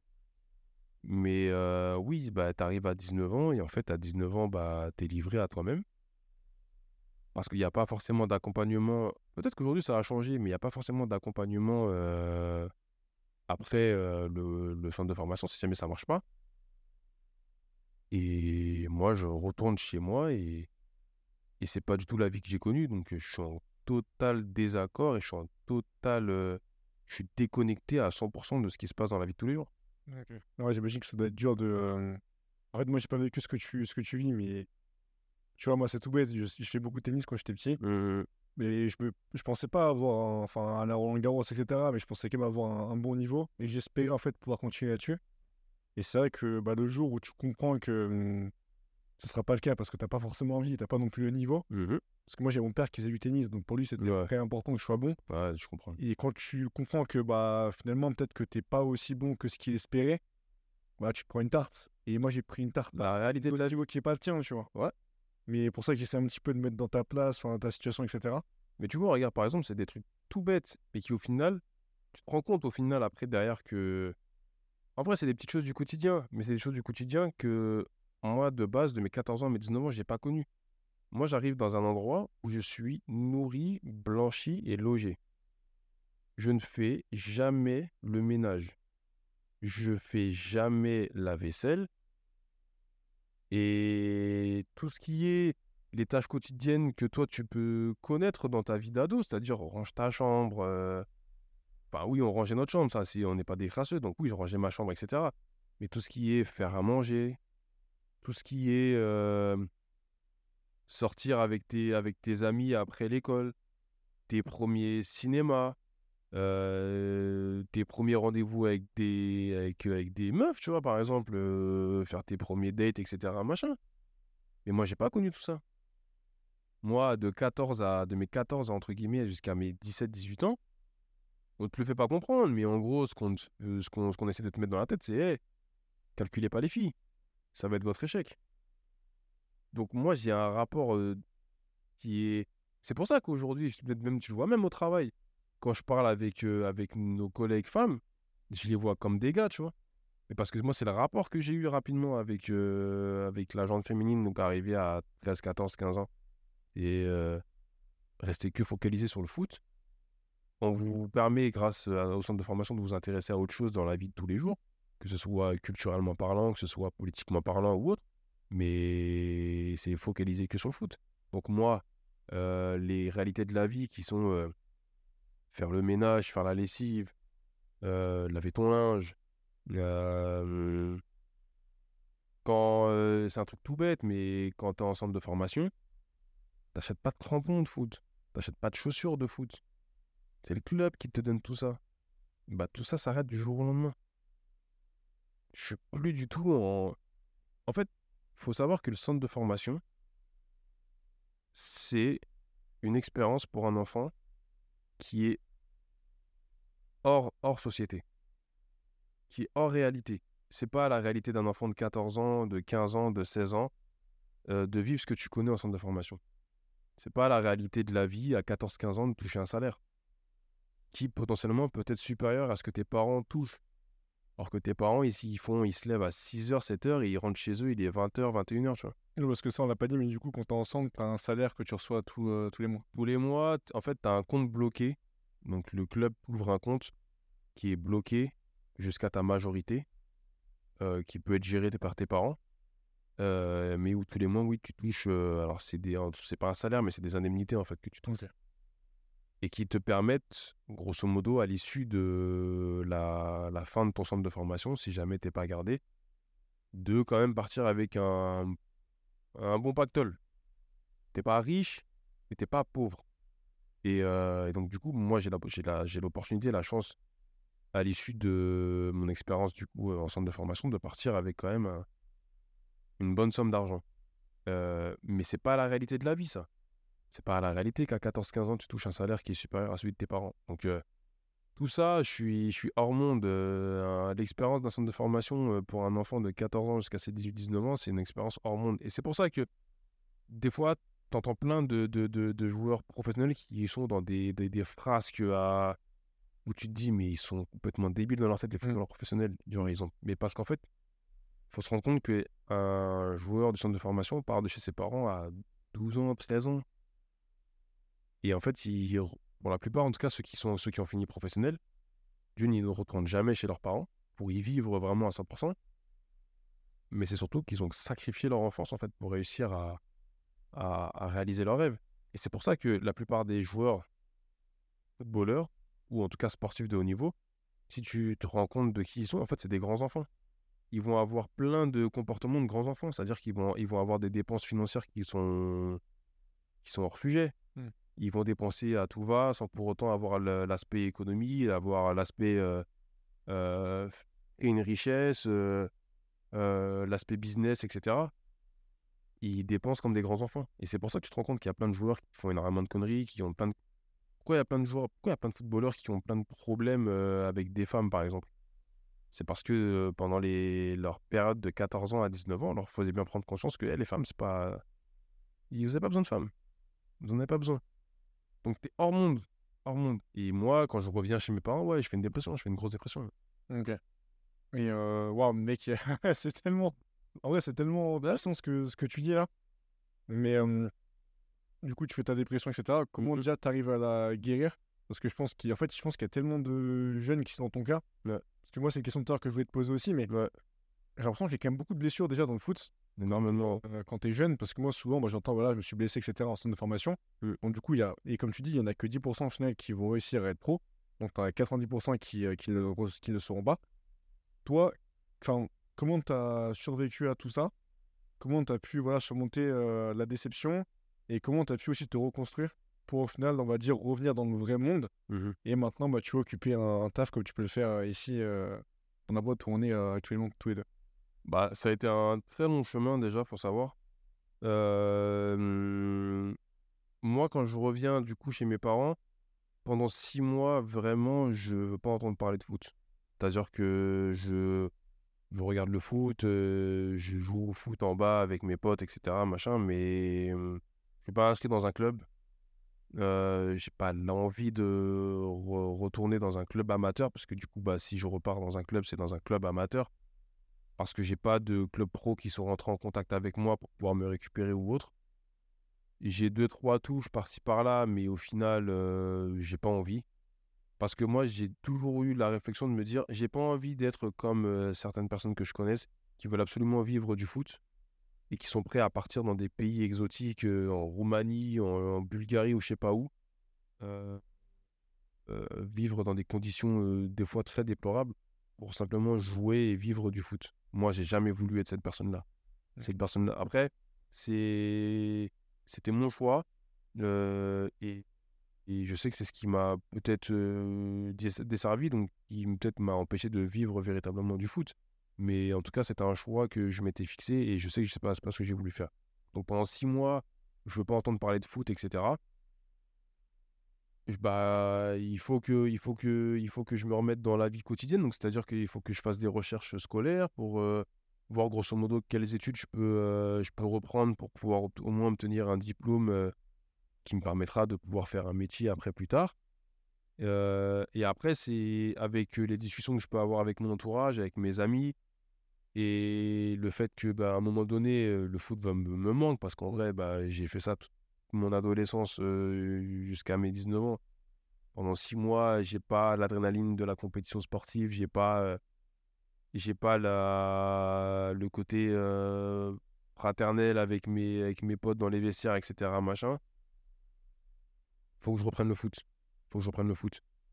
Et, et j'ai la chance, du coup, bah, pendant mes, toute ma carrière à Auxerre ou même avant ça, d'avoir fait des rencontres de- d'éducateurs qui euh, m'ont grave aidé, m'ont grave servi et qui surtout bah, ont un contact un peu dans le milieu du foot. Et donc, euh, moi, ce qui se passe, c'est que bah, je reprends, enfin, j'ai mon entraîneur de Saint-Olomone, Cédric, du coup, avec qui je suis toujours resté en contact, qui, qui vient régulièrement prendre de nouvelles, ouais, comment ça va, etc., machin. Et à cette époque-là, du coup, lui, il entraîne l'équipe de Saint-Agration. Donc, il me dit, pareil, t'en es où dans le foot, etc. Bah, moi, je lui dis, bah voilà, au moment, juste des fois, je joue en bas de la cité, je fais quelques matchs par-ci par-là, mais rien de plus. je suis pas dans un club, je fais pas forcément de prépa, etc., etc.. Il me dit, écoute, si tu veux, si tu veux reprendre le foot, si jamais tu veux au moins juste te dépenser, viens, euh, la porte elle est grande ouverte. Je te dis pas de prendre une licence, je te dis pas de voilà de, de reprendre dans le monde du football. Mais si tu veux juste t'entraîner, dépenser, pas perdre du ballon, etc., viens, la porte est grande ouverte. Ouais, c'est un bon. Ouais, c'est un bon. Franchement, c'est un bon de fou. Je dis ok et tout, j'y vais. Euh, et donc j'y vais et euh, je fais des entraînements et au final, euh, petit à petit, je reprends un petit peu le goût euh, juste du foot. Pas de retourner dans un club et avoir la- l'aspect compé- compétition euh, du dimanche ou autre, mais juste avoir l'envie de rejouer au foot, euh, d'être dans un milieu où les joueurs avec qui je joue, bah, c'est des joueurs de ballon, etc. Et, et ça me fait du bien, ça me fait du bien. Au final, ça me fait tellement de bien que euh, bah, je décide, en discutant avec lui, du coup, de reprendre une licence. Et ça, c'est pareil. faut savoir que moi, de mes 14 ans jusqu'à mes 19 ans, la licence, je ne paye pas de licence. Là, aujourd'hui, c'est moi qui vais devoir payer ma licence. Donc, en fait, c'est plein de petits aspects où, au final, je j'arrive à combattre, du coup, cette dépression. Mais il y a des éléments qui me remettent un peu dans le mauvais mood parce que bah, les équipements, c'est à moi de les payer. Alors qu'avant, je ne les payais pas. En fait, c'est des trucs de princesse que je dis. Ouais. Mais c'est des trucs qui, en fait, quand tu es éduqué à, quand t'es éduqué à quelque chose, tu es habitué à ça. Et quand tu les as plus, à un moment donné, tu as un manque et tu te dis, mais où est-ce que je suis? C'est quoi ça? Donc, payer ces équipements, Et ben, ça, j'avais pas l'habitude, je le fais. Payer sa licence, j'avais pas l'habitude, je le fais. Avoir les entraînements tous les jours, j'avais l'habitude. Aujourd'hui, je les ai plus. Donc je me dis, mais en vrai, euh, je manque de quelque chose là. Il y a quelque chose qui va pas. Euh, et donc, euh, je reprends au début les entraînements classiques avec le groupe amateur. on est en division d'honneur, en DH. J'ai trois entraînements par semaine. Ça va, ça me permet de reprendre du ballon, etc. Mais on voit vite, et c'est pas pour me lancer des fleurs, mais on voit vite que malgré tout, je suis au-dessus de tout le monde. Parce que le niveau que j'ai eu, il était presque niveau professionnel. Et au final, aujourd'hui, je retourne dans le monde amateur. Je lui au-dessus, mais très rapidement, alors qu'on n'a que trois entraînements. Et en fait, l'équipe première, du coup, est en national. Et l'équipe première est entraînée par un entraîneur qui s'appelle Mohamed. Et Mohamed voit, entend parler de moi et voit comment on joue, etc. Et pareil, me, euh, un jour me vient me voir et me dit Est-ce que ça te dit de venir faire quelques entraînements avec l'équipe première, histoire de voir si euh, ça t'intéresse ou pas tu vois? Donc j'y vais et au final, bah pareil, je, euh, je suis au-dessus, voire au même niveau qu'eux. Donc j'intègre du coup l'équipe nationale de l'entente Saint-Gratien. Et donc je reprends le foot, entraînement régulier, cinq fois dans la semaine. Ça me permet de pouvoir, grâce au partenariat avec le club, de pouvoir continuer mes études. Donc, je passe mon, BTS communication. ça se passe très bien. J'obtiens mon BTS, etc. Machin. Et, et ensuite, j'ai l'opportunité de pouvoir rentrer au Paris Football Club, au PFC. Donc, j'ai le PFC qui vient pour essayer de me recruter, parce qu'eux, ils ont un gros projet. C'est de concurrencer, entre guillemets, le Paris Saint-Germain, à l'époque où ils essaient de me recruter. Et, et l'opportunité que j'ai également en plus, c'est qu'à cette époque-là, le PFC, ils sont en partenariat avec une école de commerce liée dans le sport. Ok, c'est quoi l'école? Amos. Amos, ok. Ouais. Et donc, j'ai la possibilité et de faire du foot, et également, grâce à Amos, de pouvoir obtenir au moins un diplôme certifié, tu vois. Je me dis, allez, let's go. Allez, let's go. Donc j'y vais je fais la, euh, ma saison, on est en, CFA2. Ouais, c'est en CFA2. Euh, c'est l'année où il monte en national. Et donc, euh, je fais ma saison au Paris Football Club. Ça se passe, ça se passe bien. Mais il y a un truc qui, y y a un truc qui va pas. Il y a un truc où je sens que j'ai moins, j'ai plus l'envie en fait. Je, je sais pas, il y a, j'ai plus la motivation comme je l'avais avant je vis toujours avec la déception de l'échec de la JOCR. Oui, footballistiquement parlant, je suis, je suis à l'aise, je suis au-dessus, etc. Mais je suis pas épanoui. Mmh. Mon intégration au PFC, ça se passe pas très bien. Je n'ai pas forcément de lien avec les joueurs avec qui, euh, avec qui j'ai joué. Je suis un peu dans mon coin, je suis un peu isolé. C'est hyper compliqué euh, parce que bah, c'est dans le, c'est vers Bercy, là, c'est vers Charletti. Donc euh, je sais plus c'est quel arrondissement de Paris, mais les entraînements ils sont vers là-bas c'est trop de chemin pour moi, c'est hyper compliqué. Euh, J'arrive pas à me projeter sur du moyen long terme avec ce club-là. Et ma saison se passe pas très bien. Euh, et pareil, euh, au, niveau, au niveau des études, j'obtiens ma licence, mais j'aime pas du tout ce que je fais. Je trouve que sans dénigrer l'école dans laquelle j'étais, à cette époque-là, c'était une école qui était un peu. Euh, était bancale un peu au niveau des, au niveau des, au niveau de la structure pédagogique, au niveau de l'enseignement, j'apprenais pas spécialement grand chose. J'avais plus l'impression que je payais mes études plutôt que j'apprenais quelque chose. Donc euh, je suis pas, je suis pas à fond dedans. J'ai, j'ai pas envie. J'ai pas envie. J'ai pas envie. J'ai pas envie. Du coup, arrivé à la fin de cette année-là, bah, je décide d'arrêter mon contrat avec euh, le Paris Football Club. J'ai la possibilité de faire des essais à l'étranger, notamment aux États-Unis euh, j'y vais pas. Pourquoi? Parce que bah j'ai pas j'ai pas envie de revivre une expérience où je pars loin de chez mes parents, essayer de me projeter sur du moyen long terme et qu'au final 10-15 jours après on me dise finalement ça marche pas. J'ai manqué de courage là-dessus, je, je, je l'admets et je le sais très bien, mais j'avais plus envie. ouais, après ce que je comprends c'est que tu avais vraiment plus envie. Enfin, ouais. Je pense que comme tu dis, tu avais toujours la déception d'Auxerre ouais. qui était là en toi. Ouais. Et je pense que ça fait une cassure. Après, je suis pas à ta place, mais je pense que tu as eu une cassure du coup avec le, foot en tout cas. Euh, ouais, clairement. Ouais, clairement. Et en fait, c'est c'est la réalité de la vie au final qui te qui, qui, qui, vient te frapper de plein fouet. et qui vient te montrer que les rêves, c'est beau, mais en fait, la grande majorité de l'être humain ne vit pas de sa passion, en fait. Tu rêves d'un métier, tu peux très bien, avec de l'acharnement, avec du travail, et tout ce qui, tout, tout ce qu'il faut que tu mettes comme ingrédient, réussir à vivre de ton métier. Mais il y en a plein qui n'y arrivent pas. Et si tu n'as pas de plan B, plan C pour rebondir, la vie ne va pas t'attendre. Et la vie et le monde, en fait, tu sais, comme on se le dit régulièrement, le monde, il est méchant. bien sûr. Le monde est trop méchant pour attendre quelqu'un qui, qui n'a pas réussi en centre de formation. Donc, euh, arrivé à un moment donné, moi, je me fais une réflexion en me disant, euh, eh, malgré tout, euh, l'horloge tourne, je prends de l'âge, mais qu'est-ce que je vais faire demain, tu vois? T'es de quel âge, du coup, à ce moment-là? Je suis à 23 ans, 23, 24 ans, à peu près.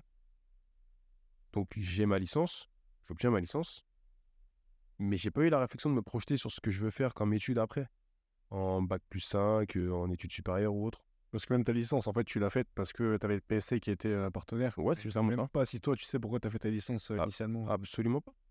Bah, je l'ai, en fait, je sais que je l'ai fait pour avoir un diplôme, tu vois? Hmm. Pour me permettre de rentrer au moins dans le monde professionnel avec au moins un diplôme qui me permet de pouvoir exercer tel ou tel métier, malgré tout. Mais j'ai aucune réflexion de savoir ce que je vais faire comme métier, etc.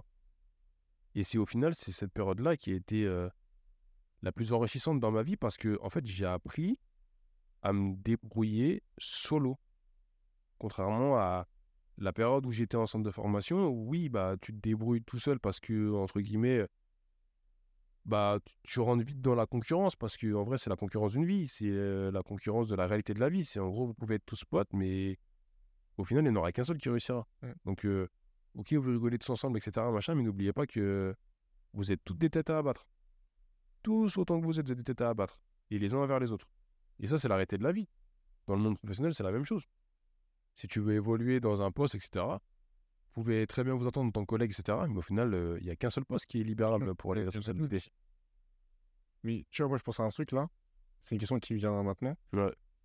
Ça veut dire que, après, je sais pas si c'est faisable ou si c'est leur rôle, c'est une question que je me pose, mais quand tu es en centre de formation, Mhm. est-ce que tu penses pas que les clubs devraient avoir une structure pour justement peut-être aider ou accompagner les jeunes Mhm. qui finalement ne vont pas être pris? Ça, aujourd'hui, je crois qu'ils l'ont. Ok. Parce qu'il y a énormément d'études qui ont démontré qu'un footballeur euh, qui ne réussit pas en centre de formation, dans la grande majorité des cas, soit est complètement déboussolé de la réalité de la vie, soit, dans mon, comme dans mon cas de figure, peut partir en dépression. Et t'en as beaucoup qui ont des envies suicidaires, et t'en as plein qui ont fait des, des tentatives de suicide ou autre. Parce que, euh, parce que bah, c'est l'accompagnement, il est, il est pas, enfin en tout cas à l'époque, il n'était pas, il était pas assez opérationnel là-dessus. Parce que on te met vite dans une réalité de concurrence et de performance. Mais tu as 14 ans. C'est-à-dire que mentalement, on te, on te, en fait, on te, entre guillemets, on te matrix à l'élite. Qu'en gros, c'est la voie de la réussite. Elle va passer par de la compétition, par de l'acharnement, par euh, de la souffrance, par du travail, par euh, de l'éloignement euh, familial, etc., etc., etc. Quand ça réussit pas, en fait, tu te dis, je pense que c'est le cas de tout le monde, mais ça a été, en tout cas, mon, ma vision des choses. C'est moi, en fait, j'ai même pas été assez fort mentalement et psychologiquement pour réussir ce qu'on m'a demandé comme, comme défi, quoi. Donc, entre guillemets, je suis qu'un moins que rien, quoi. Je suis nul. Et donc, tu arrives à 19 ans avec l'état d'esprit où tu te dis, je suis un moins que rien. En fait, déjà initialement, tu même pas dans le bon, tu n'es pas dans le bon état d'esprit pour euh, commencer à réfléchir à ce que tu veux faire euh, plus tard. Non, parce que, en fait, tu rentres dans un état d'esprit à 14 ans, tu te dis, je veux finir footballeur professionnel. Quoi qu'il arrive. C'est c'est noir sur blanc, c'est si je vais là-bas, c'est pour être professionnel, footballeur professionnel. Et en fait, oui, euh, je pense qu'il y a une part d'inconscient qui prend quand même le dessus en, en essayant de te montrer que, en vrai, tu veux être footballeur professionnel, mais t'es pas le seul, quoi. Mm. Et, enfin, surtout dans le foot. Le football, c'est encore aujourd'hui, en tout cas en France, c'est le sport le plus pratiqué euh, Ouais, en France. Mais de loin, je pense en plus. Donc on veut tous être footballeur professionnel à notre niveau. À des degrés moindres, parce qu'on a la possibilité d'être en centre de formation ou pas. Mais on veut tous être footballeur pro. Et ça, dès que tu rentres à 14 ans, tu dis, il y a zéro chance que je sois pas footballeur professionnel. Mais tu te mens un peu à toi-même. Tu mens un peu à toi-même parce que tu joues régulièrement, parce que tu es dans un environnement où tu es dans un, club pro, tu as les équipements, euh, il y a plein d'éléments qui rentrent en compte. Il y a le côté où aussi ton entourage, bah, il... moi, je sais que j'ai eu de la chance là-dessus, mais ça s'est arrivé quelques fois où mes parents, ils pouvaient voir que pendant un match, euh, bah, vu qu'ils me regardent avec leurs yeux de parents, ouais, mon fils, c'est le meilleur, etc. Alors qu'en fait, j'étais pas, je devais pas être si ouf que ça. Et du coup, au lieu d'avoir la conscience de me dire, ah, sur ce match-là, t'as pas, t'as pas été ouf, gros. Bah non, ils vont plutôt te caresser dans le sens du poil. Ouais, mon fils, t'as fait un bon match, oui, t'as raté quelques occasions, mais c'est pas grave, etc. Après, c'est une question d'éducation. Est-ce que tu veux vivre dans la réalité en éduquant tes enfants, en leur disant, notamment dans le sport, bah écoute, là, t'as pas été bon. Et commence à réfléchir à ce que tu veux faire dans ta vie. Ou est-ce que euh, tu veux motiver tes enfants en étant euh, toujours derrière eux, en, leur, en essayant de les pousser, en leur disant bah, écoute, mon fils, euh, ouais, ce que tu as fait, c'est bien, c'est bien, c'est bien. Et c'est une question, ouais, c'est une question de là, c'est une question d'éducation. Mais, mais ouais, c'est sûr que quand tu rentres dans un centre de formation, non, ton idée numéro une, c'est d'être footballeur et rien d'autre. Vraiment, rien d'autre. Est-ce que toi, tu as des. avec du recul, tu dis que tu as peut-être des choses que tu aurais pu mieux faire en centre? Que tu me parles de tout à l'heure, on disait voilà, qu'est-ce qui fait qu'un un jeune va peut-être être pro et pas un autre? Mmh Tu parlais de maturité, je pense que tu as aussi une notion de travail. Est-ce que tu penses qu'avec du recul, toi, tu as tout mis en œuvre? C'est une question vraiment compliquée. Hein. Tu as tout mis en œuvre, tu penses, toi, de ton côté, pour vraiment essayer de, de percer, on va dire? J'ai pas tout mis en œuvre, mais je pense pas vivre avec des regrets. Parce que, honnêtement, je pense que j'ai donné ce que je pouvais donner. C'est vrai que j'aurais pu faire plus. Il y a des années où, euh, bah, par exemple, tu vois, mes parents, surtout ma mère, elle travaille euh, pour la mairie. Ça veut dire que tous les trois ans, comme elle est née, euh, elle est née en Martinique, ma mère, elle a le droit au congé bonifié. Donc pendant deux mois, elle a le billet d'avion pour pouvoir partir en congé bonifié. C'est la mairie qui lui paye. Et souvent, je pouvais partir pendant un mois et demi, voire deux mois avec mes parents. J'avais le club qui m'envoyait, en tout cas qui me donnait une préparation physique à effectuer. Et je la suivais pas spécialement, tu vois. je, faisais quelques jours d'entraînement, mais c'était sans plus. Et ça, c'est un, c'est, un manque de rigueur professionnelle, entre guillemets. Mais que j'avais pas parce que j'étais encore immature dans ma tête. J'avais 15 ans, 16 ans. Je... Super jeune comme, comme Ouais pas En fait, tu n'as pas conscience de. En fait, bah, c'est comme dans tout, mais tu as conscience de tout ça une fois que tout ça s'est terminé ou que tu as pris en maturité. C'est vrai que là, aujourd'hui, je me dis, bah ouais, c'est sûr que j'aurais dû peut-être, pendant les vacances estivales, au lieu d'aller manger des beaux j'aurais dû manger sainement et aller m'entraîner. Ça aurait marché, ça aurait pas marché, j'en sais rien. Mais au moins, j'aurais pu, entre guillemets, euh, me donner un peu plus les moyens. Mais euh, je pense que j'ai fait ce que. Ouais, j'ai fait le maximum que je pouvais faire. Honnêtement, à part euh, peut-être quelques, quelques aspects de régularité ou de rigueur sur mon quotidien en tant que sportif, franchement, non, je vis pas avec de regrets. J'aime pas vivre avec des regrets, parce que tu as vu, vivre avec des regrets, au final, ça, ça te rend hyper aigri et. Ça te bouffe? Ouais, ça te bouffe. Ça sert à rien. Franchement, ça te bouffe. Mais euh, non, j'ai pas de regrets. Honnêtement, j'ai pas de regrets et j'ai fait ce que vraiment, j'ai fait le maximum que je pouvais faire. Ok. Et tu vois, je pense qu'il y a peut-être des jeunes qui vont nous écouter aussi. Sur le podcast, le but, c'est que tout le monde l'écoute. Hein. Bien sûr. Donc partage en masse. Non, plus sérieusement, quel conseil tu donnerais toi à un jeune mmh. qui veut rentrer ou qui va rentrer en centre de formation par rapport toi à ton expérience, ce que tu as vécu? Voilà, enfin, imagine c'est ton petit frère ensemble, qu'est-ce que tu lui dirais euh? Premièrement, de s'entourer des bonnes personnes. Et quand je dis s'entourer des bonnes personnes, c'est des personnes qui lui diront la vérité. T'es fort, t'es fort. T'es nul, t'es nul. La vérité. Parce que ça te permettra, en tout cas en tant que jeune, de rapidement te remettre en question. De ne pas vivre uniquement que sur tes acquis. Et surtout de vivre dans la réalité de la vie, en fait. Deuxièmement, un jeune qui rentre en centre de formation, il faut qu'il s'intéresse à autre chose que le foot. Je sais que c'est pas facile parce que tu rentres dans un objectif où tu te dis c'est le foot ou rien.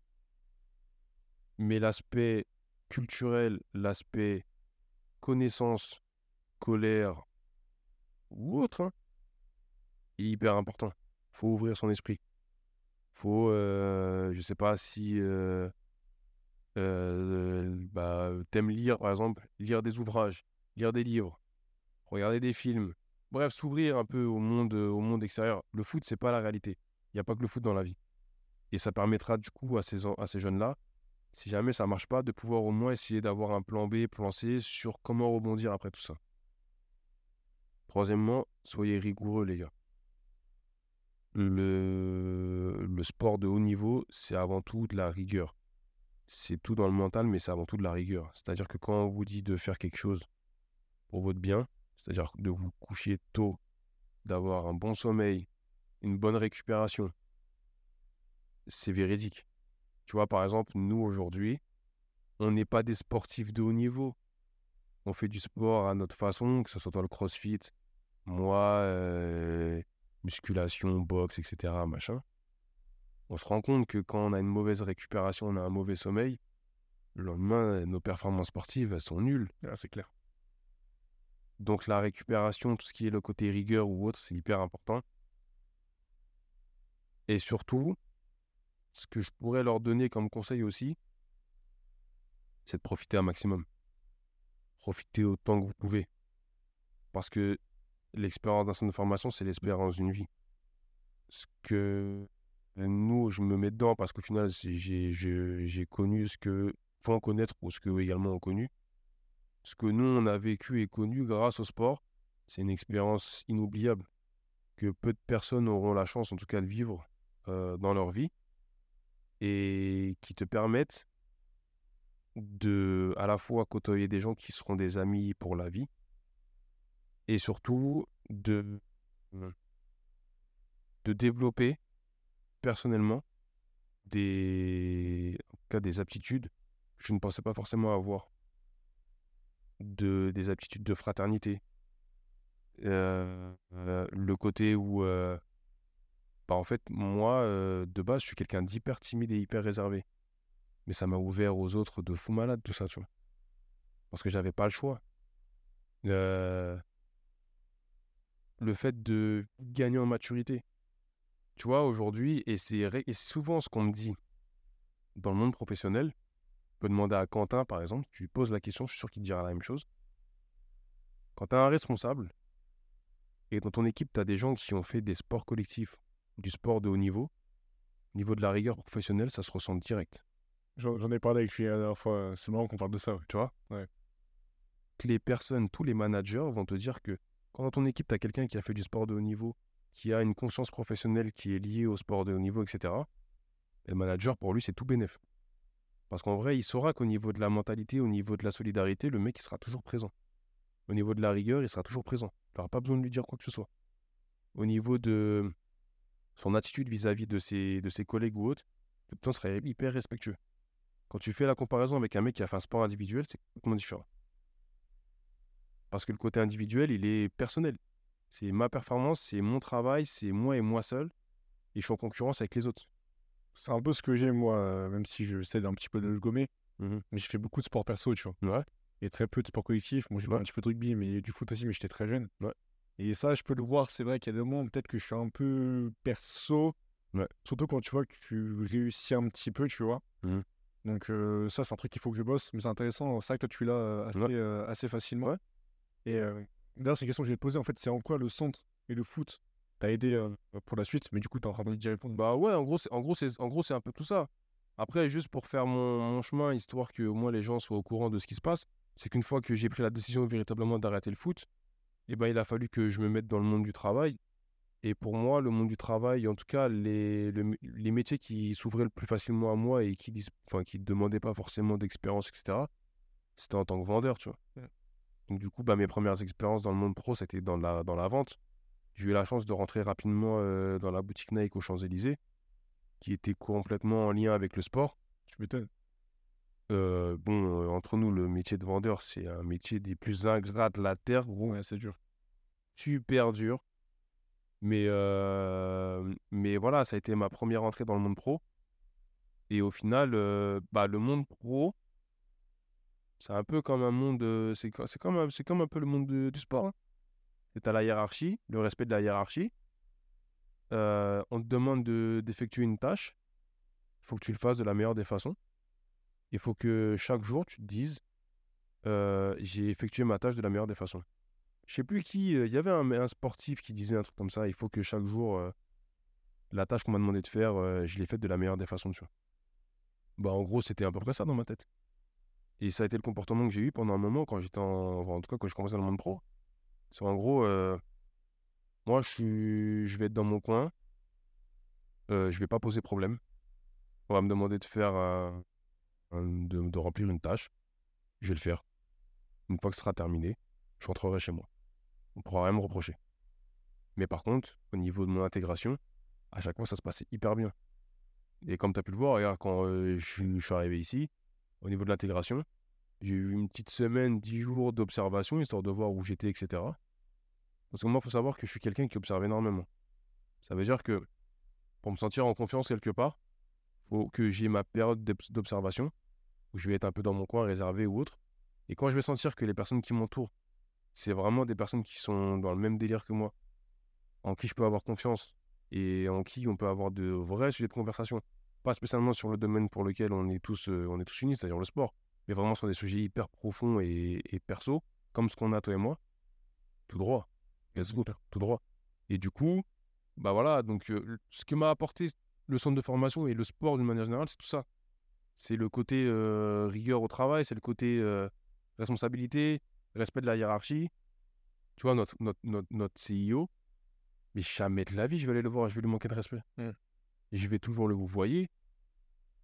Et si jamais on est amené à se côtoyer, à parler, ce sera toujours avec un grand respect parce que c'est comme ça, c'est la hiérarchie. C'est mon, c'est moins de plus, euh, je sais pas combien, mais c'est comme ça, c'est le respect. Pareil pour Quentin. Quentin, honnêtement, en tant que manager, c'est un manager en or. Il m'apprend des trucs de malade. Mm.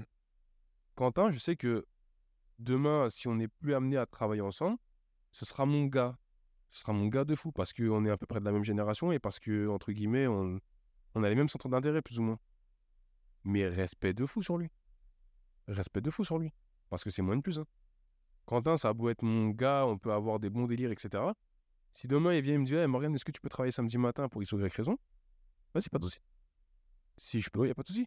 Et plein de fois, c'est ce qui est arrivé. Mais c'est comme ça, c'est le respect de la hiérarchie. Donc, euh, le centre de formation est véritable. En tout cas, le sport collectif m'a appris tout ça.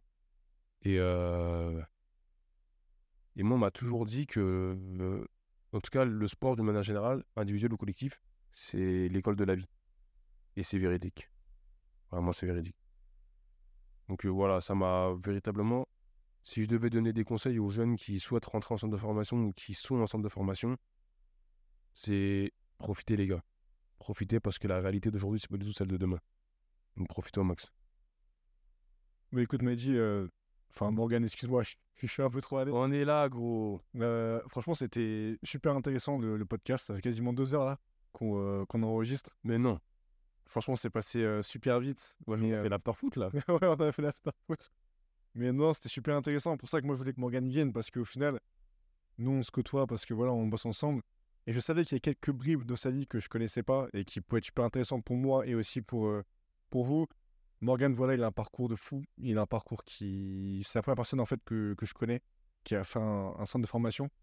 Mais moi, j'ai vu en fait sa personnalité, j'ai vu la maturité qu'il peut avoir, le respect, enfin tout ce qu'il est en fait. Donc je suis vraiment heureux que tu aies pu venir euh, dans ce podcast.